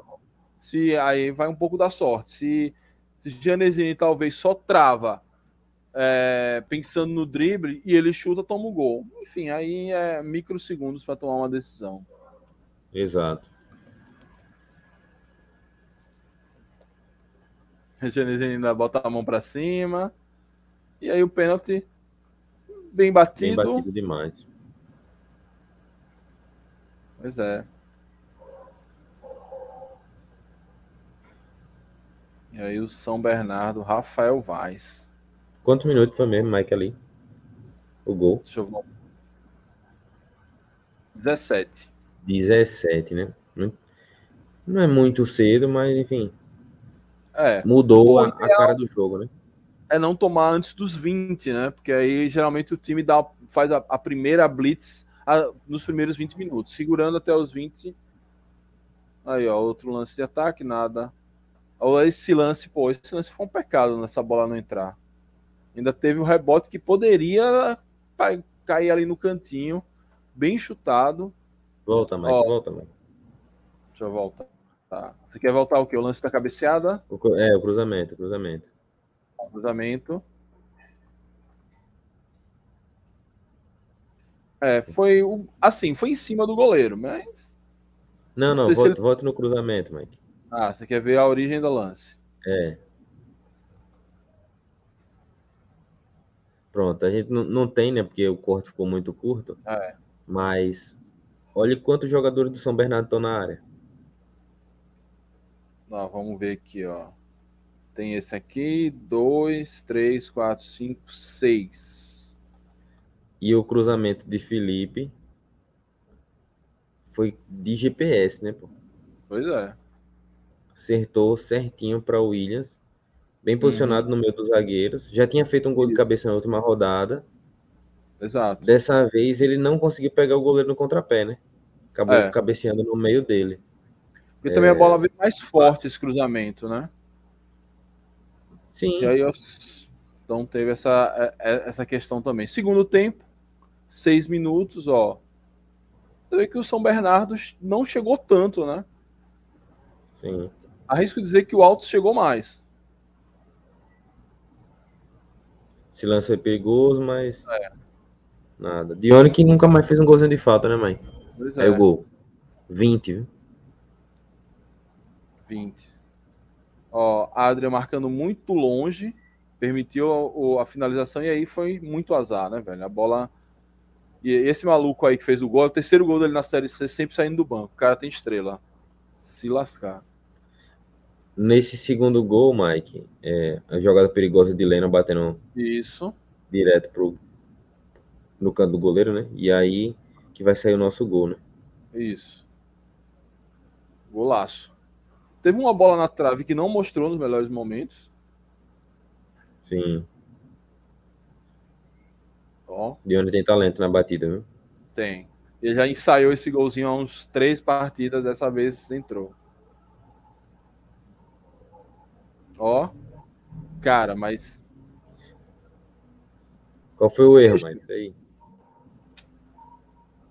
A gente reputa um pouquinho de azar, mas assim, é uma inventadinha, não. Ele é destro ou ele é canhoto? Então, é destro. Não sei, cara. Ele é destro. É. Não sei por que, que o Charles foi com a canhota aí. Pois é. Não sei se foi porque a bola já estava é, encobrindo era... ele e ficou mais fácil de acertar isso. com a canhota, mas enfim. Ele talvez que surpreendeu o goleiro. Não, não, não dá margem para um novo kick, só botar pé, o pé ali e a bola entrar, tentar surpreender o goleiro. Quase consegue. Não. Eu acho que dava para ele de direita, Mike. Não. Sem deixar quicar, entendeu?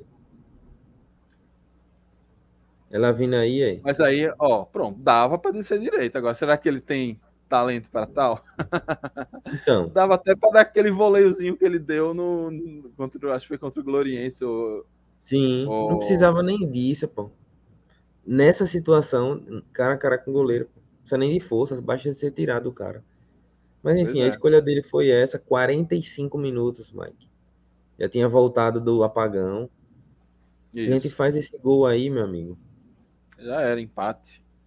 Não, o juiz deu 8 de minuto, dava até para negociar uma virada. Genesini Velho, deu agora essa doideira de Genesini. Mas pelo Esse que falaram, Mike, era porque a, a iluminação não tinha voltado ainda de maneira integral. Uhum.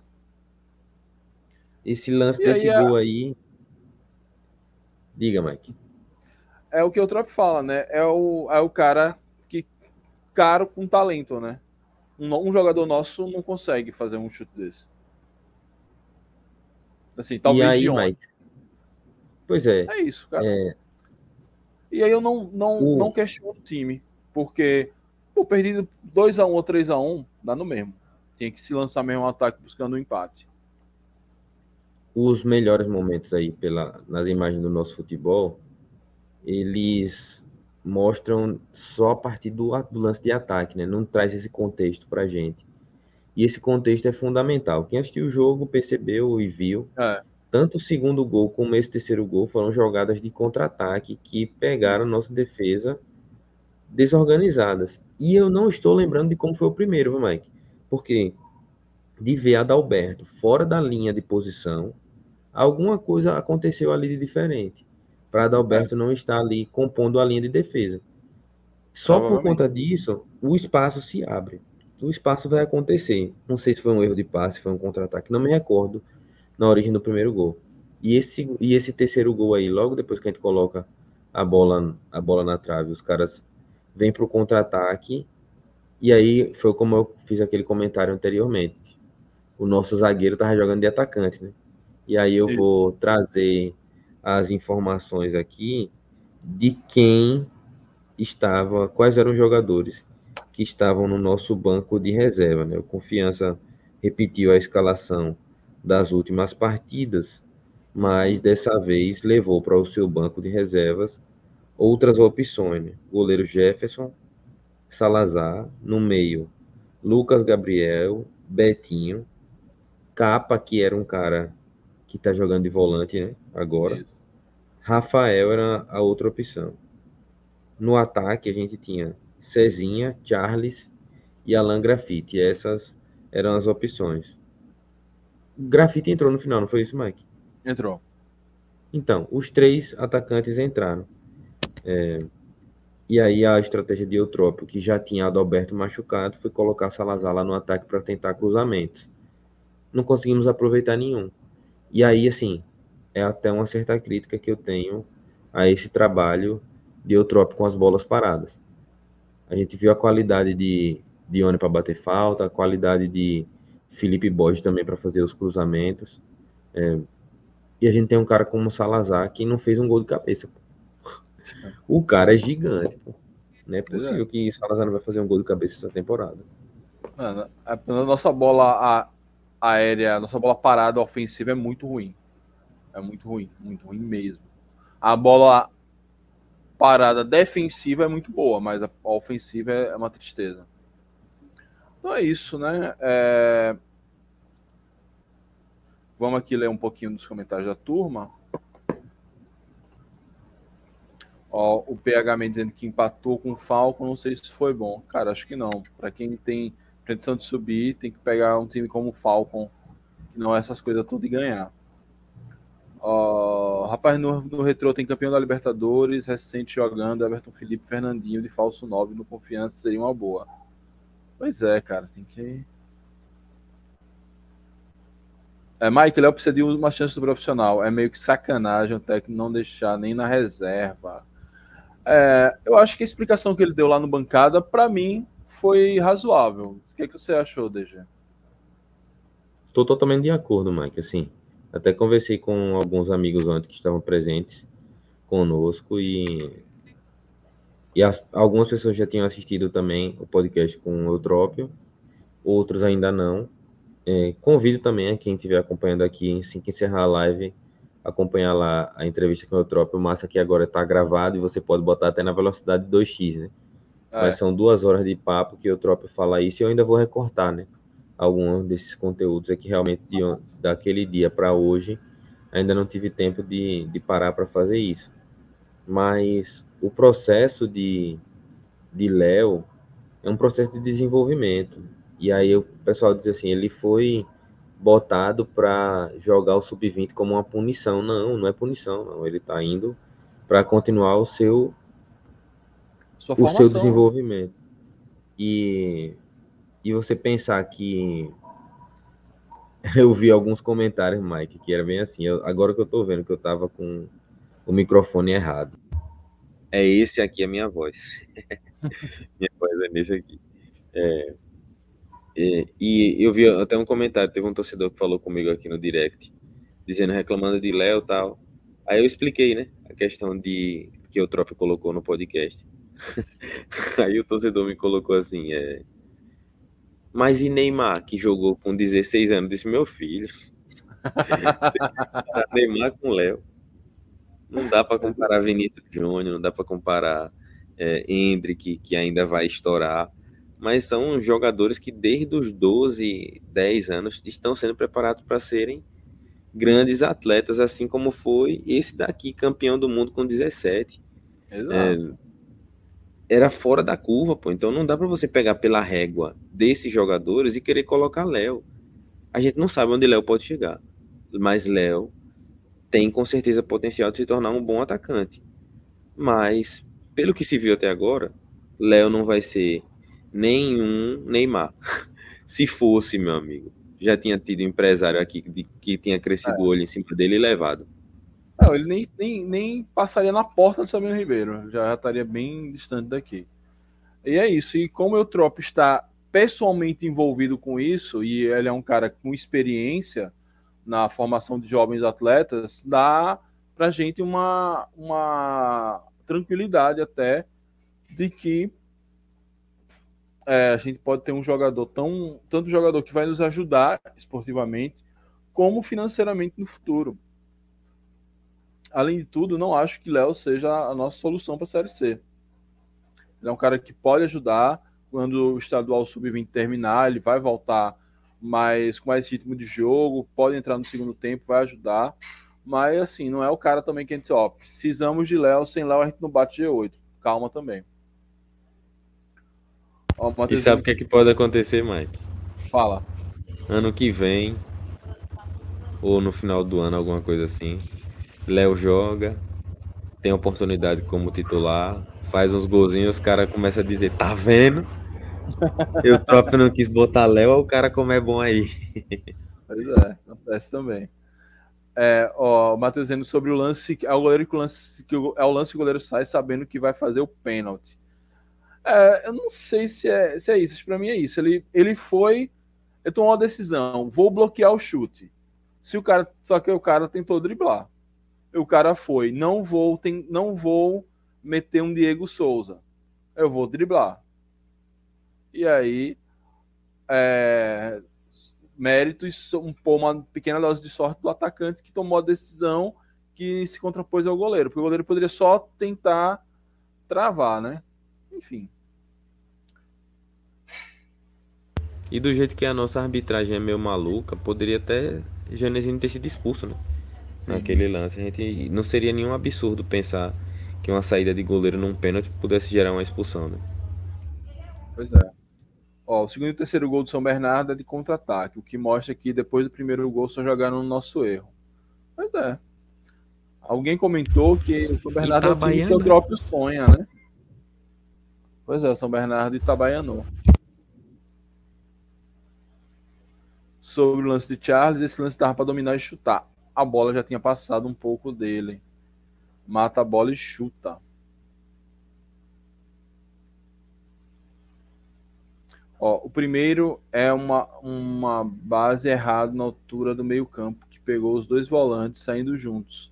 Criou um espaço muito grande. Aí o 10 deles achou um passe futuro na medida certa. Ah, tá, o primeiro gol. Inclusive, o... tem um, um melhores momentos maior. Um vídeo de 8 minutos é que eu não trouxe porque senão o react ia ficar gigantesco. Agora vamos aqui ouvir o professor Eutrópio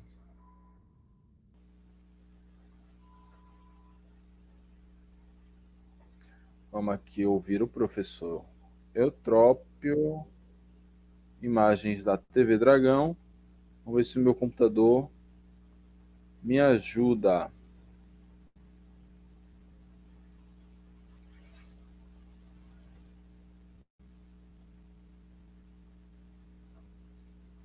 Não, acho que eu vou ter que dar um F5 aqui. Dá uma bugada.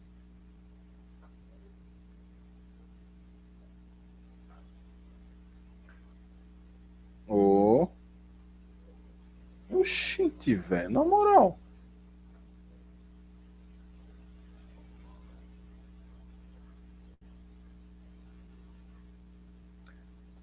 O YouTube agora resolveu me sacanear.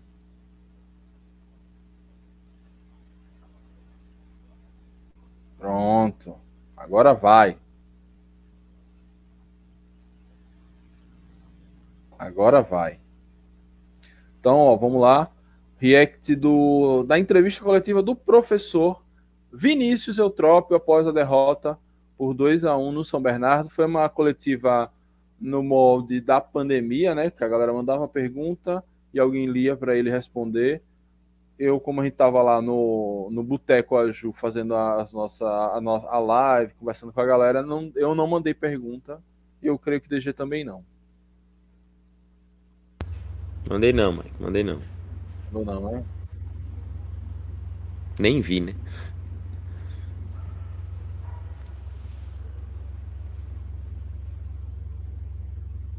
Vamos lá, agora vai começar.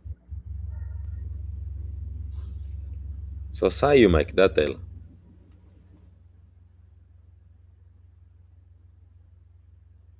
Agora vai. Confiança sofre sua primeira derrota. Guilherme Oliveira, do programa Maria Chuteira. Vinícius Eutrópio, Confiança sofre sua primeira derrota na Série C. Tomou dois gols, um em cada tempo. Conseguiu diminuir o placar com o Dion. Com a paralisação, por causa do apagão, o jogo esfriou e o time sergipano ainda teve na volta a chance de empatar na bola da trave de Charles, mas depois quem balançou a rede foi São Bernardo. No jogo dos líderes, não deu para... Mas a Milene fez a redação do Enem na pergunta, velho, na moral. Confiança. Qual a avaliação você faz desse resultado? Bom, em primeiro lugar, agradecer a presença da nossa torcida, mesmo longe de casa, ela veio, nos apoiou o tempo todo e foi digna aí de, dos parabéns. É um jogo que nós sabíamos que era muito difícil, né? É um jogo dos líderes eu acredito que esse jogo tenha tido realmente esse nível, né? De qualidade dos dois times pelo que desempenharam até agora no, no, no campeonato.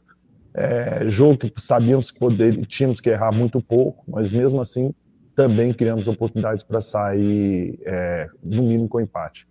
E a paralisação ali realmente tirou aquele nosso ímpeto, mas em compensação nós também nos organizamos ofensivamente para os últimos minutos, colocando o Salazar né, como um atacante de referência, é, baixando o Fábio e tentando lançar bolas longas, e foi numa dessas estratégias que nós poderíamos ter empatado, que para mim seria o placar mais justo. Antônio Costa, Rádio Aperi... É, é isso, eu não sei se atrapalhou muito, mas a gata subiu aqui no teclado, deu uma, uma zica.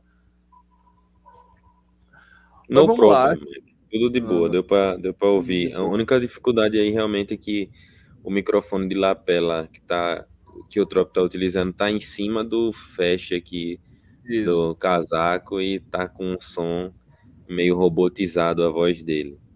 Pois é. é. Mas deu para entender bem a fala. Como você comentou, né? A pergunta de Milene já é um clássico das coletivas, né? Ela praticamente faz um o resumo do jogo para depois colocar a pergunta para o entrevistado. E Eutrópio respondeu dessa forma, né? Colocando o jogo dos líderes, falando de alguns, alguns termos especificamente para levantar a moral da equipe e mostrar como o jogo foi de igual para igual. Boa. É, ele. Como é que eu posso dizer? Falou. Meio, meio que ele deu uma perdida ali no próprio texto longo da resposta. Respondeu qualquer coisa ali. É, mas eu acho interessante quando ele fala aquilo que você já tinha até dado um spoiler, né? Que ele usou a paralisação para aprontar o time, para criar uma estratégia para empatar e quase dar certo. Uma pena que não, não deu certo, mas é isso. Um jogo onde a gente não podia errar, tivemos alguns erros e, e contra, contra um time tão qualificado quanto o São Bernardo, é, todo erro é fatal. Você vê que os caras realmente uma finalização de bola beirando a perfeição. E é isso, vamos para a próxima e vamos para a próxima pergunta também. Rádio Peripe. Vinícius, Confiança fez um bom jogo. Infelizmente perdeu a partida e agora já é pensar no Remo. É verdade, Antônio. Fizemos um grande jogo. Se nós levarmos em consideração que São Bernardo é um dos times mais fortes e com talvez o maior investimento do campeonato, nós jogamos de igual para igual. Em determinados momentos do time, nós encurralamos o time deles. Que isso possa servir aí para a gente como é, uma evolução, né? como um fator positivo para encarar outro jogo difícil fora de casa com o Remo. Já passamos isso, agora é pensar no Remo, recuperar os jogadores e trabalhar para sair de lá com, uma boa, com um bom resultado. Oi, ele quase fala, com uma boa vitória. Eu tropo não se permite, né, Mike? Não se permite ser ousado. Não se permite ser ousado. O, tropo é, o eutropismo é isso aí um bom resultado e cada um entenda como quiser. Mas aí falando também é, dessa resposta, Mike, quando Eutrópio fala em encurralou a equipe do São Bernardo, claro, a gente sabe que, que também faz parte da proposta do time, né? Do time adversário, de entregar a bola por confiança e tentar matar nos contra-ataques. Disso aí não dá para pensar, mas como ele disse aí, é, se tem uma, um, um ponto positivo dessa derrota, é ver a atuação do time diante de um adversário que está na parte de cima da tabela e jogando o melhor futebol do campeonato. O que a gente não viu contra o CSA, né? Não foi isso, isso que aconteceu. É, mas aí o, o, cenário é totalmente diferente. Contra o CSA, a gente faz um gol no primeiro tempo e vai segurar o resultado. E aqui não, a gente toma o gol e tem que se expor. Então eu não duvido nada que, se fosse o contrário, se o Confiança tivesse feito um gol ao final do primeiro tempo no segundo tempo, teria entrado Salazar de terceiro zagueiro, teria colocado mais grafite na ponta para marcar, e até por conta disso, é, Cezinha teve mais minutos né, dessa vez, porque a gente não precisava de marcação, e sim de pessoas para atacar. Exatamente. É, além do que o já falou, para complementar também a, a, a forma, dessa vez, se a gente perdeu, ele ficou feliz contra o CSA, Parecia que ele tava puto com o time. Sigamos aqui com a entrevista. Valderpan, Rádio Transamérica Aracaju. Vinícius, qual a lição tirada do jogo de hoje? O que você viu que pode ser corrigido e que poder fazer a diferença nos próximos jogos para o Dragão? A lição no jogo de hoje ela é positiva. Né? Eu acredito que, não só na minha opinião, mas de todos, nós subimos o sarrafo, jogamos contra uma grande equipe, que ganhou do Corinthians, ganhou do São Paulo, ganhou de cinco do Guarani, e nós viemos aqui enfrentamos de igual para igual. Momentos nós encurralamos o São Bernardo. Então é uma lição que a gente sabe que subiu o sarrafo, que tem condição de praticar um futebol cada jogo melhor, mais grau de dificuldade, um futebol melhor, e que a gente possa aí acertar detalhes. Foram detalhes que nós sofremos os gols, também existem méritos dos adversários, e isso a gente vai fazer depois e trabalhar. Milene Oliveira, do programa Maria Chuteira. Agora deu pra segurar a gata. Grande jogo. Se nós levarmos em consideração. Mas acho que ele tinha terminado de responder. Times... Pois é. Caramba, tá, deixa eu voltar aqui.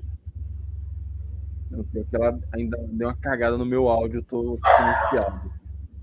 Mas vamos lá. Quer que eu desenrole é... aqui, Mike? Pode você corrige não, não, aí? Não, não. não tá, tá, tá já, já, já resolveu. É... Cara. Tá, ele não falou os pontos positivos, o que dá para trilhar de positivo. Ele só voltou a falar de. É... Como é?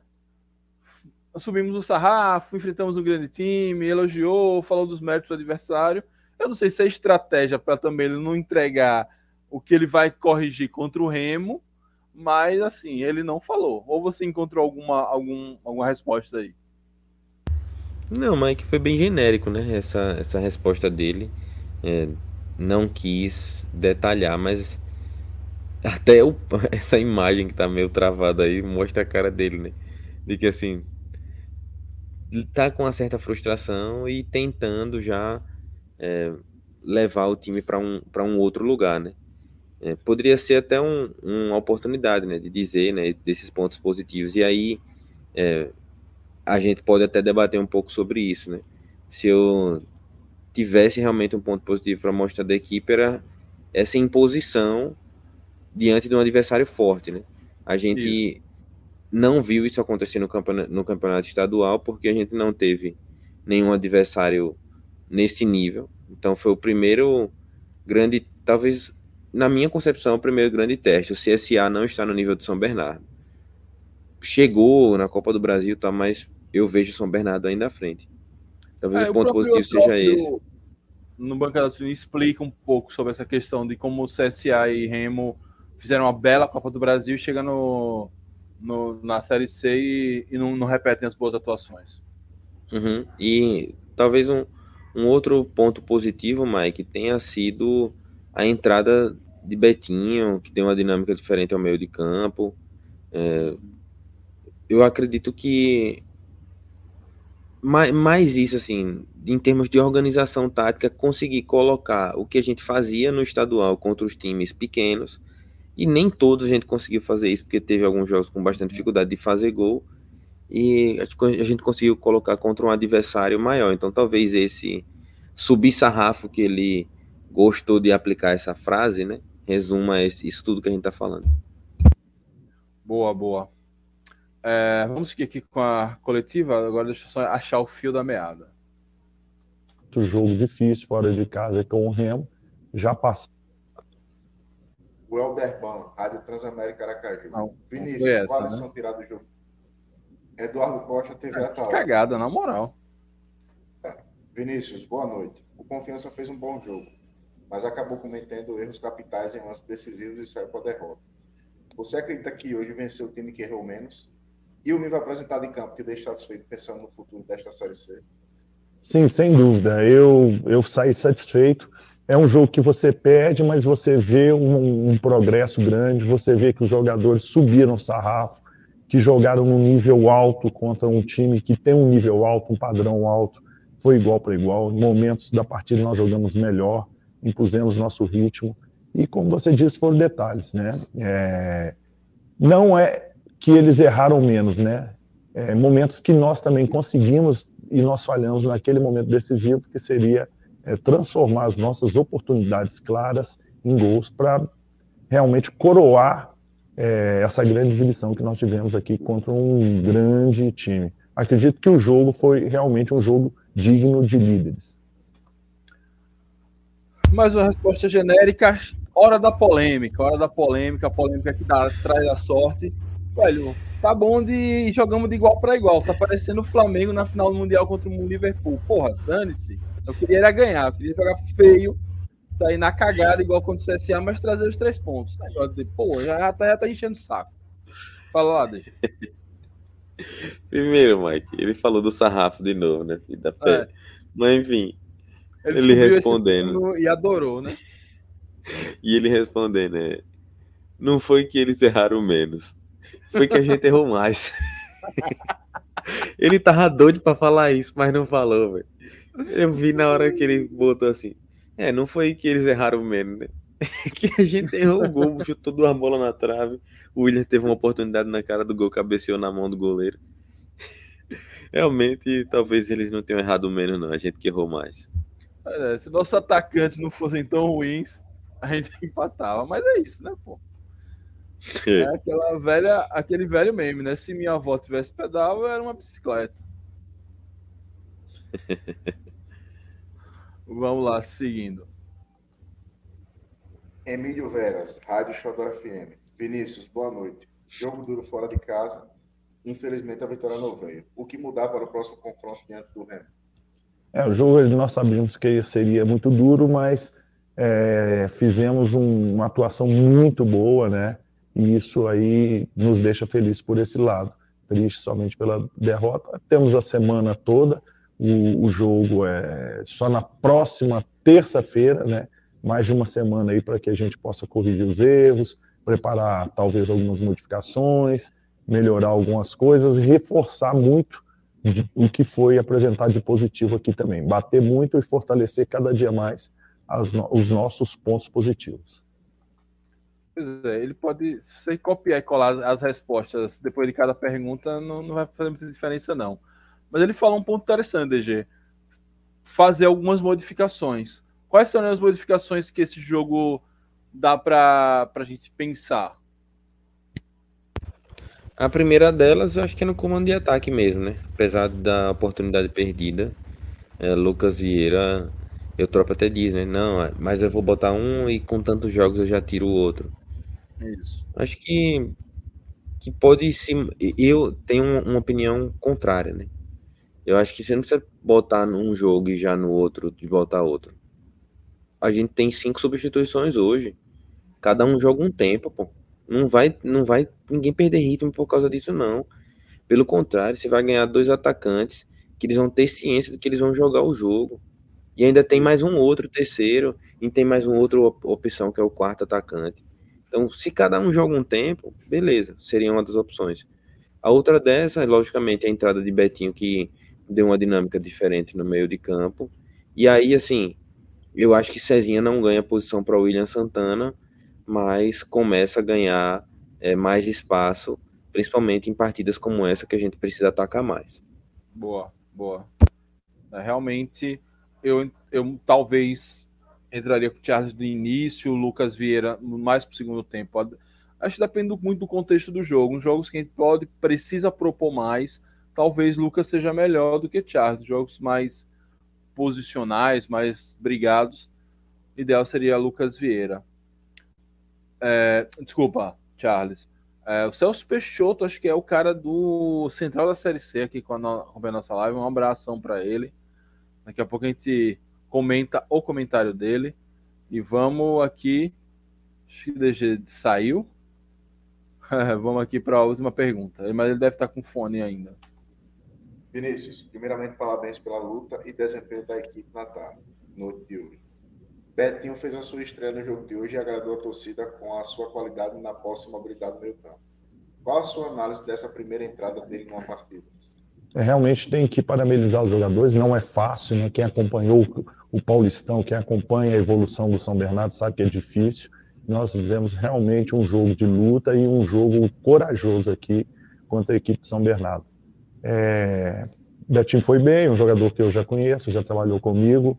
É, ele ainda está né, é, se preparando cada dia mais, passo a passo. É, a qualidade dele é inegável e a gente vai ter muito cuidado para lançar esse jogador desde o início da partida no momento certo. É isso. Loginho do Capcut. Quem nunca esqueceu de tirar isso, né? E... Acontece. É Fim da coletiva e o Trópio, essa última resposta foi sobre Betinho, a gente já tinha até comentado, né? Realmente foi muito bem. É, esperar que ele. Acho que ele não sei se ele já entra de titular, depende aí da questão física, mas a gente já viu que esse meio-campo, que deve acontecer em algum momento da Série C, Fábio, Betinho e Dione, é o melhor meio-campo da Série C, com alguma sobra. com três características diferentes, mas que se complementam, né? Exato. Um, um, um jagunço do sul, como foi Dinho Sergipano lá no Grêmio, e um cara de mais mobilidade como Dione, e um cara com passe também diferente que é Betinho, consegue fazer essa, esse volante que defende e ataca bem. É, realmente deu uma esperança ontem, pelo que a gente viu, de ser o Luiz Otávio que faltava nessa equipe. Pois é. Aí, enfim, é isso. Boa, boa coletiva de Eutrópio, né? Realmente não dá para ele explicar exatamente o que ele vai fazer para fechar aquele buraco ali no meio, para errar menos. É, não expôs seus jogadores. Mais uma vez elogiou em demasia o adversário, mas o homem está um pouquinho mais animado do que foi contra o CSA. Vamos que vamos, que é, como ele quase falou, mas eu falo, vamos em busca de uma vitória contra o Remo. É isso. Ô, Mike, deixa eu ir ali ajeitar o lixo, que o cachorro tá fazendo uma bagunça. Ah, beleza. Vá lá. Enquanto isso, eu converso com a turma aqui. E aí, quando você voltar, a gente já também se despede.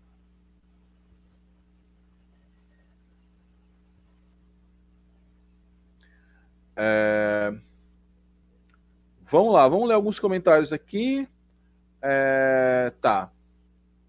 Voltando a falar a história da base, deixa eu ver aqui. Likes UFC deixou um comentário, tá.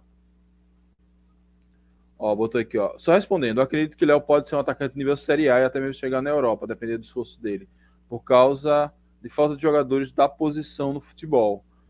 Pois é, é likes, mas ele, a gente precisa ter paciência com a formação dele, né? Não dá para queimar etapas, assim como teve paciência com o Valdo, né? paciência com o Anderson, com Adrian, não vai ser diferente com o Léo. Ó, Valdson Lima, salve Valdson, todo vencedor sabe perder na hora que pode perder. Perdemos quando podemos perder, continuamos vice-líder. Vamos olhar para frente, mas para frente é que se anda, boa.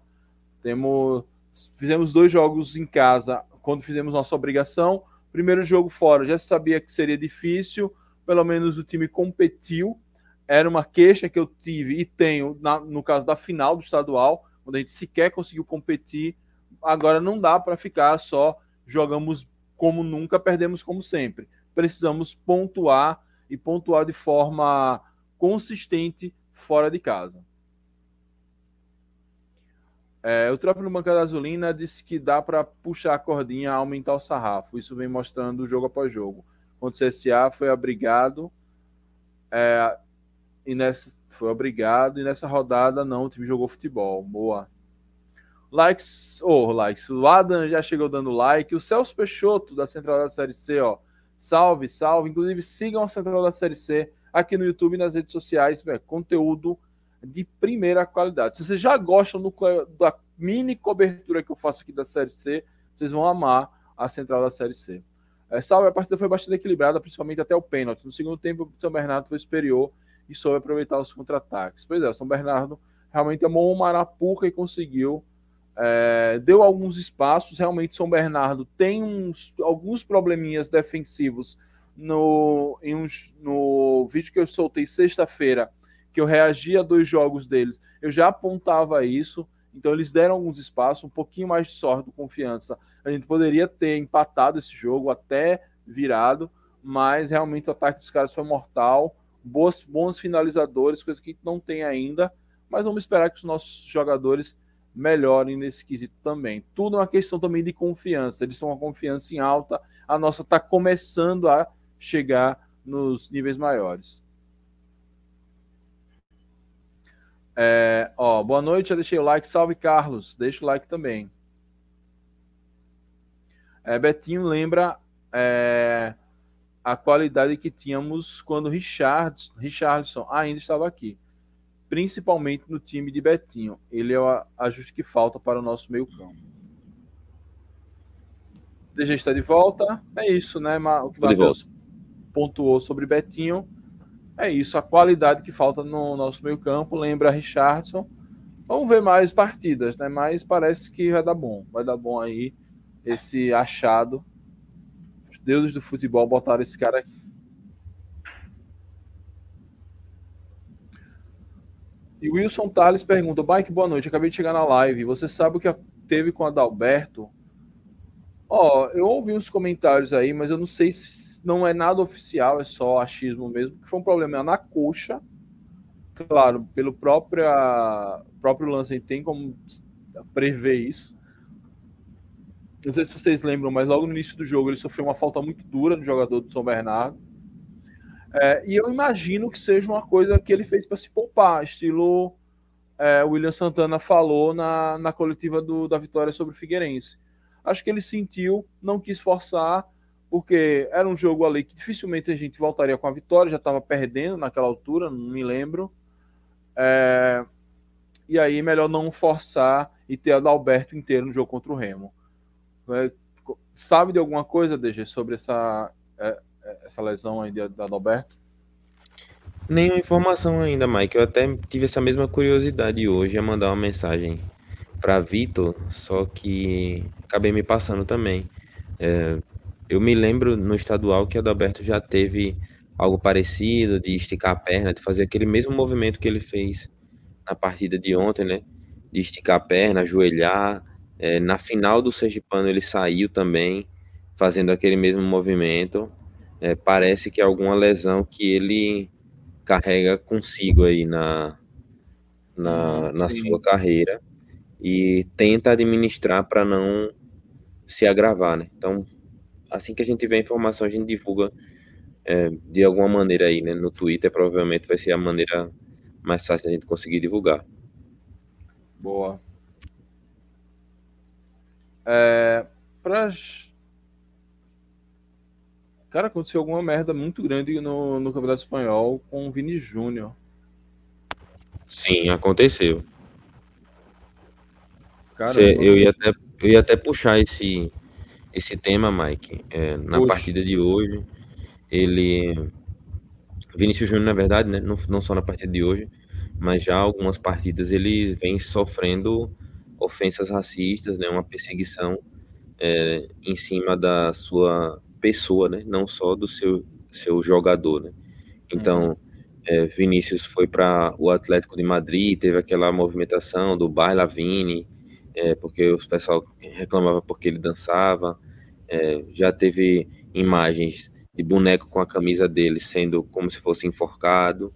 E na partida de ontem, ontem não, de hoje, né? Aconteceu mais uma vez, ele estava em campo, o Real Madrid estava perdendo, a torcida fazendo ofensas racistas e ele acusou uma pessoa, viu, né, do campo quem foi, foi apontar quem era. É, e dali começou uma confusão, porque os jogadores do time adversário, se não me engano, era o Valladolid, ou era o Vila Real, não me lembro. Ah, eu não lembro agora. eu acho que era o Valladolid. Vou, vou dar uma checada aqui, pronto, você vai olhar aí também, né? É, uhum. Os jogadores do time adversário, é, no, em vez de abraçarem o caso, entenderem que era uma questão acima do futebol, né? Vieram para reclamar com ele sobre isso e teve até um jogador que deu um mata-leão nele, né? Pegou ele pelo pescoço. Tem essa Sim. imagem e ele ficou ali meio preso e ele tentando se soltar, numa dessa que ele tenta se soltar, ele aplica como se fosse um tapa, um, um soco, alguma coisa assim no jogador que tinha dado o mata-leão nele no final das contas, a arbitragem expulsou o próprio Vinícius Júnior e o jogador que deu o mata-leão continuou em campo. Nenhuma medida foi tomada contra os torcedores que fizeram ofensas racistas. É, a, a imagem que roda é, não foi só um, né? E o estádio gritava sobre isso.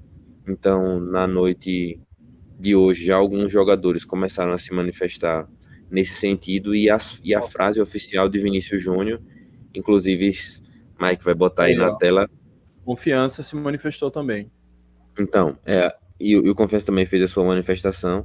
É, nesse tweet aí, quando você clicar no mostrar mais, Mike, a gente pode ler também aí junto. É, não foi a primeira vez, nem a segunda e nem a terceira. Tá, deixa, racismo, eu, deixa eu voltar aqui, pronto. O racismo é o normal na liga. A competição acha normal, a federação também, e os adversários incentivam. Lamento muito.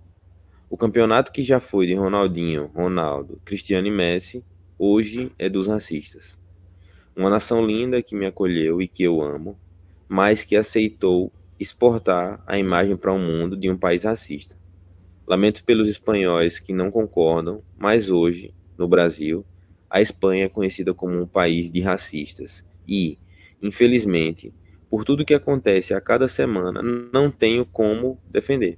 Eu concordo mas eu sou forte e vou até o fim contra os racistas, mesmo que longe daqui. Caramba! Esse foi o texto de Vini.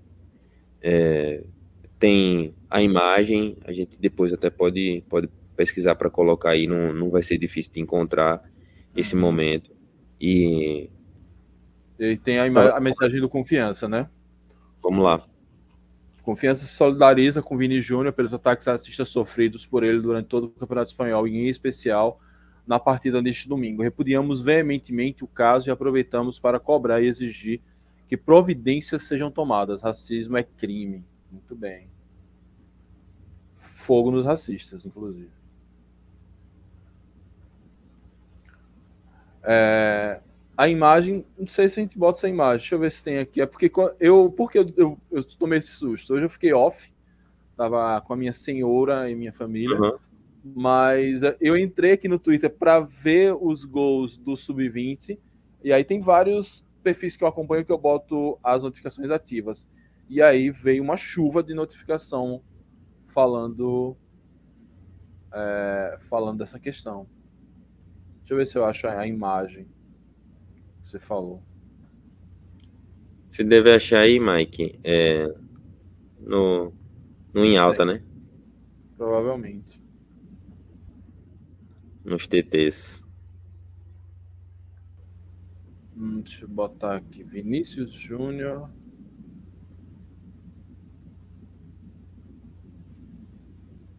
Aí ele acusando o, o torcedor ah. especificamente.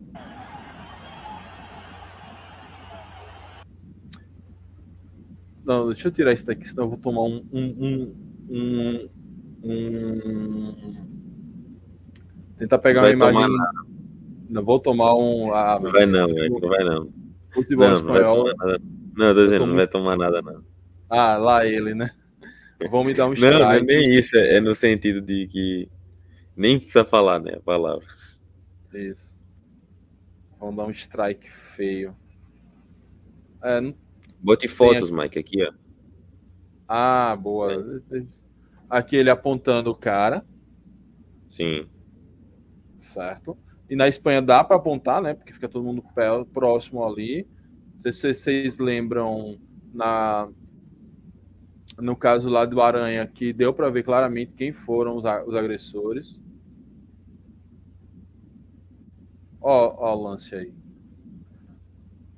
É isso, ó. Isso é vergonhoso, cara. Vi o Thiago dos Reis, que eu não sei quem é. Deixa eu ver quem é esse cabo aqui. Jornalista. É, estou com Lula, que está também segue aí. Eu queria saber quem é você, maluco. Com quem você tá. O Vinícius Júnior sofreu racismo durante o jogo, pela enésima vez, identificou os racistas os jogadores do Valência o agrediram em um livro com Mata-Leão. E adivinha quem foi expulso? Ele. É uma vergonha essa Liga Espanhola, ninguém é punido, só ele. Nessa hora, maluco, tem que ter um jogador. Tem, cadê um Luiz Fabiano aí pra sentar o cacete nesse cara que deu um Mata-Leão nele? Tem que ter um maluco, pô. Eu sei que o Real Madrid tem dinheiro, essas coisas, mas pô, tem que ter. Cadê o goleiro reserva? O terceiro goleiro para entrar e dar uma voadora nesse maluco aí. Pô, não dá para aceitar essas coisas escalado, não, na moral. Não, depois vem, Mike. Na, na, imagem depois vem, mas assim. Ah. Estavam todos os jogadores, é Valência, né? O time, né? Valência, é, isso. Todos, para todos não, né? Há vários jogadores do Valência cercando o Vini. E aí depois que vai chegar. Até porque no próprio Real Madrid tem jogador brasileiro além de Vini, né? É, Rodrigo está por lá, Militão está por lá. É, tem outros jogadores também pretos, né? Como Camavinga, que joga por lá, Alaba, que joga por lá, né? É, uhum. Vini não é o único, né? Mas é, eu até conversava com Carla, a gente discutindo aqui por que, que existe essa perseguição maior sobre ele, né? Será que é porque ele é atacante? Será que é porque ele é driblador? Será que é porque ele, ele tem um estilo é, de, de ser mais jovem, né? Assim, de gostar de redes sociais, essas coisas assim. Ou será que realmente, que... porque ele tem traços, a gente debatia nesse sentido, de traços mais negroides, né? Como se, uhum. se pode falar de uma certa forma, né? O tamanho da boca, o tamanho do nariz, o cabelo e o tom de pele ser retinto, né? Você comparar ele com o Militão, é, se, se tem como dizer isso de uma certa forma, Vinícius é mais preto, né? Então esse, é. essa pessoa tendo sucesso incomoda, né? Aos racistas. É, eu acho que é porque eles posicionam. Acho que é, é todos sofrem em, em alguma mas acho que a maioria ali meio que deixa quieto. Como ele se posiciona, é, isso acontece. Aí os caras pegam mais raiva e começam a direcionar o ataque mais para ele. Acho que ele se posiciona. Ele é, é, é sul-americano, né? Sudaca, como eles chamam lá, um termo pejorativo. É, e lembra um caso parecido com Musa Marega do Porto, é, que era a mesma coisa. Marega ele se posicionava. Marega uma uhum. vez sofreu um, um, um, caso de racismo contra o Vitória de Guimarães. É, não me perguntem porque eu sei informações tão precisas da Liga Portuguesa. é melhor, sofreu... né, Mike? É melhor. Ele sofreu um, um, caso de racismo contra, salvo engano, acho que foi Vitória de Guimarães, e ele saiu de campo. Ele ficou puto, saiu de campo. Mandou todo mundo se fuder e saiu de campo. Outros jogadores, salvo engano, se solidarizaram a ele. E aí, pô, é, imagina a polêmica que rolou em Portugal por conta disso. O juiz não, não expulsou, não puniu, esperou os caras voltarem. É, esperou os caras voltarem e aquilo foi foi identificado né, quem fez a, a, a ofensa. Até porque a, a torcida do, do Vitória de Guimarães é pequenininha, identificou os caras, não sei se depois puniram, mas justamente. E aí Marega começou a ser pego para Cristo justamente por isso, porque ele não aceitava calado o racismo que muitos outros devem, devem sofrer. Militão deve sofrer, Camavinga, essa galera toda deve sofrer, Rodrigo. É, mas o fato de, de eles se posicionarem, meio que a galera pega, pega abuso é, e, e vai para cima deles. É uma teoria minha, sem a me aprofundar Sim. muito no assunto. Mas faz sentido, Mike, sem dúvida faz sentido. Ó, o Henrique, não, Matheus, na entrevista do Ancelotti, ele fala que o Vini chegou para ele e pediu para sair, devido já estar tá escutando e vendo a torcida. O treinador bem revoltado também na entrevista, entrevista bem forte do Ancelotti. É, ele, ele diz ainda na entrevista Como? que o Ancelotti ainda diz na entrevista que quando ele ouviu o Vinícius pedindo para sair, ele ficou abismado de, de ter que pensar em tirar um jogador porque estão fazendo ofensas racistas para ele. E ele diz assim, na verdade, quem tem que sair são os que estão ofendendo, né? E não Exato. o jogador que tá ali jogando sua bola, enfim. É, realmente é, é, lamentável esse fato. Pois é, espero que a FIFA e o governo espanhol tomem uma atitude. O que acontece com o menino Vini Júnior é inaceitável é, e La Liga conivente com tudo. A punição tem que ser forte na Federação Espanhola e nos autores. Pois é. A La Liga que qualquer casozinho de fair, fair play financeiro descumprido dá uma punição dura. O Barcelona já ficou um ano e pouco sem poder contratar jogador. É, o, que, o que é ok, tem que ser. Mas, pô, no caso desse que é reiterado, reiterado já de muito tempo, bota só lá, não sejam racistas e, e fica por isso mesmo. Tem que punir. Saiu a súmula, Mike, da partida, e na súmula a arbitragem também não citou as ofensas. Pois e é. aí, curiosamente, nesse jogo, nessa confusão, o único que foi expulso foi Vini. A mensagem que passa para o mundo e para os jogadores é: não queiram arrumar esse tipo de problema que vocês vão ser expulsos. E para os jogadores que intervêm em relação a isso é podem continuar fazendo, quem fizer que não vai ser expulso não. E aí o comentário anterior é bem interessante porque chama a FIFA para intervir, né? A FIFA, a UEFA, enfim, do mesmo jeito que já teve uma decisão da FIFA e agora que também caiu para a CBF de ter é, a paralisação nos jogos mediante a ofensas e seja de qualquer cunho, né? É, discriminação por qualquer qualquer tipo de característica, orientação sexual, cor de pele, enfim, tipos de preconceito e, e ofensas a grupos. É, já tem essa determinação na CBF, já valeu agora no clássico Corinthians e São Paulo, que de algum modo, se a La Liga, se a Liga Espanhola, que é quem toma conta dessas situações, não tiver poder para intervir, que quem está acima dela puna e quem está acima dela intervenha e faça é, a justiça que merece ser feita, né? porque é. situações como essa não podem passar impune. E aí, se você pensa que a Espanha, como ele bem falou, né? Ronaldo, Ronaldinho, vários outros jogadores pretos que passaram por lá, né? Brasileiros que passaram por lá. E não se, não se admite uma coisa dessa é, ainda nesse meio do futebol. E aí eu estendo um pouco o debate, Mike, dessa e de outras como essa, né? como a gente viu é, no jogo do Corinthians e São Paulo, como a gente passa em alguns momentos também com xenofobia contra os nordestinos, é, enfim, vários tipos de preconceito contra a mulher que aconteceu no campeonato estadual, é, várias pessoas sendo é, diminuídas pela sua condição que muitas vezes não tem nem motivo para isso. Exato, faz menor sentido. É, é isso. Como, é, e como a gente vê como os preconceitos eles se conversam, né? E quando você não com, deixa um rolar solto é, e não combate todos ao mesmo tempo, um acaba se alimentando do outro. Aquele que é mais visível, talvez aquele que seja mais passível de punição, é, fica quieto, mas o outro o outro aumenta. Então, não sei como é que tá o caso os casos de homofobia no, no futebol espanhol, mas tal nunca mais eu vi nada relacionado. Mas se não fala, se não pune o racismo como pune a homofobia, a machismo e tal, tem que tem que punir todos, tem que combater todos, tem que educar também sobre todos. Não adianta é, fazer essa, essas caixinhas assim é, ah, eu boto a, a, a braçadeira de capitão com as cores do arco-íris, uniforme com as cores do arco-íris, estou fazendo minha coisa frente ao preconceito. Não quando acontece esse tipo de coisa é, em La Liga, algo precisa ser feito realmente. É, acho que a, a FIFA tem poder para intervir nesses casos.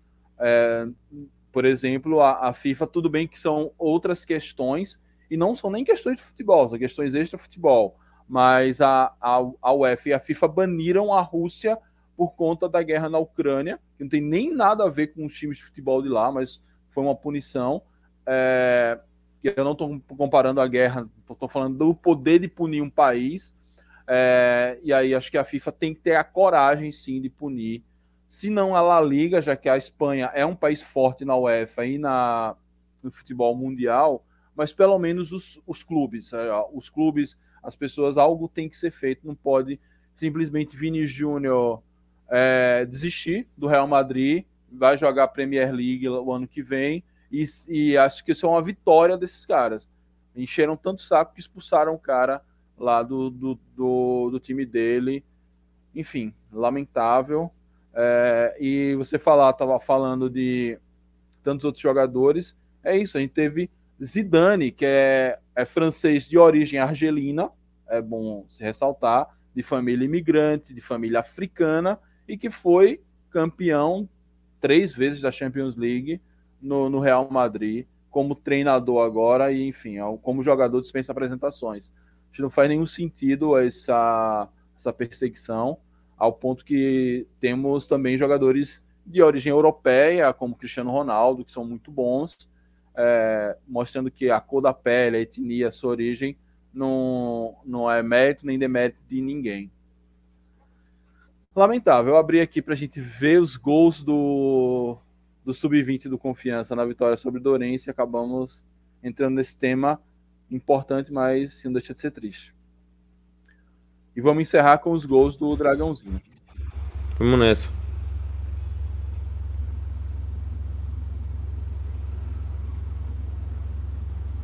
É isso, ó. Confiança foi até Dores encarar o Dorense. Imagem tá aqui do canal Domus. Domus, canal Domus. É, já estava 1x0 para o Dorense. Isso aí deve ser 46 do primeiro tempo. E aí vamos aos gols do Confiança.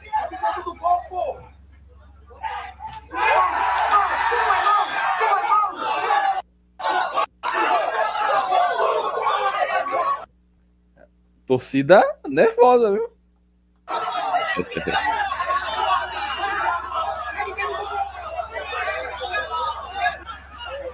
Ó. O pé. Isso. Só foi, Léo. Ah. Faltou um gol cagado assim ontem. É mesmo.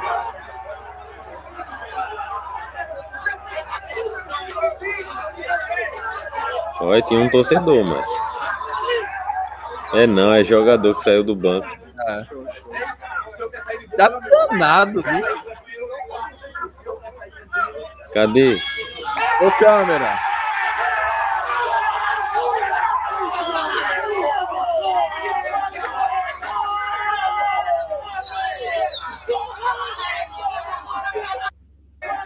Vamos tentar voltar.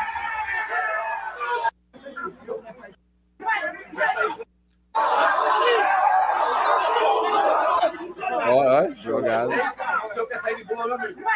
Léo de calcanhar. E aí, Tem uma tabelinha aqui na área.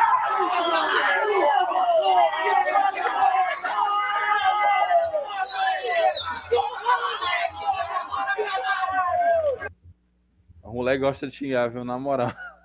Visivelmente emocionado o jogador do confiança aí. Pois é. Massa, Perdemos massa, no profissional de 3x1, ganhamos de 3x1 na base. Pois é. Podia ser o Será que contrário. poderia ser o contrário? Não, não. Tá bom, tá bom. Pois é, ó. Belos gols aí do Dragãozinho. Teve um na cagada, mas esse último aí, tabelinha, nem o câmera conseguiu entender a genialidade do ataque do Confiança. Ó, o Exatamente. Matheus ainda comentando sobre o tópico anterior. Ó, quando não se aprende na educação, concordo que vem a punição. Deixa o Valência sem poder jogar nenhuma competição da UEFA por dois ou três anos, rebaixa automaticamente. Punição tem que vir. Pois é. É isso, seu DG. Encerramos por aqui toda a nossa pauta. É, O que é que você tem preparado aí para Dragão Gaiato Incorporation? Como eu falei, Mike, ontem, né, nós continuamos nos nossos projetos juntos, né, no, no Boteco. Vamos seguir aí para a próxima partida na terça-feira. Estamos só alinhando direitinho como é que vai ser lá em relação à parte de estrutura. Temos algumas coisas para melhorar, mas você, torcedor que gosta desse clima de estádio, imagine que lá dá para ter exatamente isso. A galera torcendo junto, cantando as músicas junto é, se embalando uma vitória e não tá perto do time, mas estando com a torcida é realmente uma sensação massa. Então, primeira coisa já é movimentar para esse próximo jogo na terça-feira contra o Remo, às 8 horas da noite. Inclusive, poderemos trazer até novidades dentro da nossa programação por lá também, mas depois a gente divulga.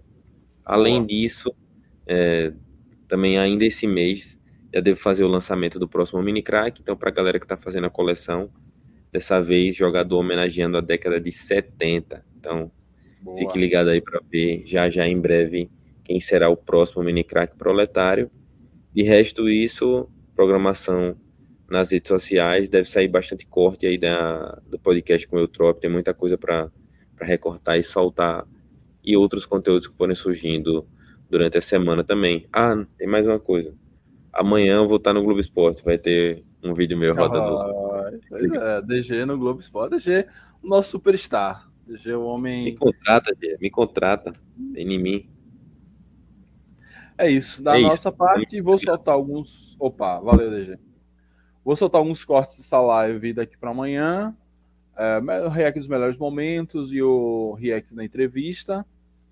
É, e aí, as, encerrada a, a rodada 4, aí vê se a gente faz a tier list de atualização aí, de quem briga para subir, briga para descer, o que é que mudou, enfim, aí vou ver se eu combino aqui com o DG um horário máximo pra gente fazer junto e fazer em live, porque em live é mais divertido.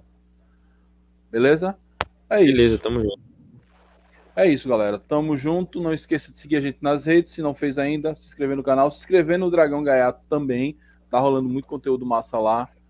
É, e aí, tamo junto. Até a próxima. Saudações proletárias e fui. Valeu.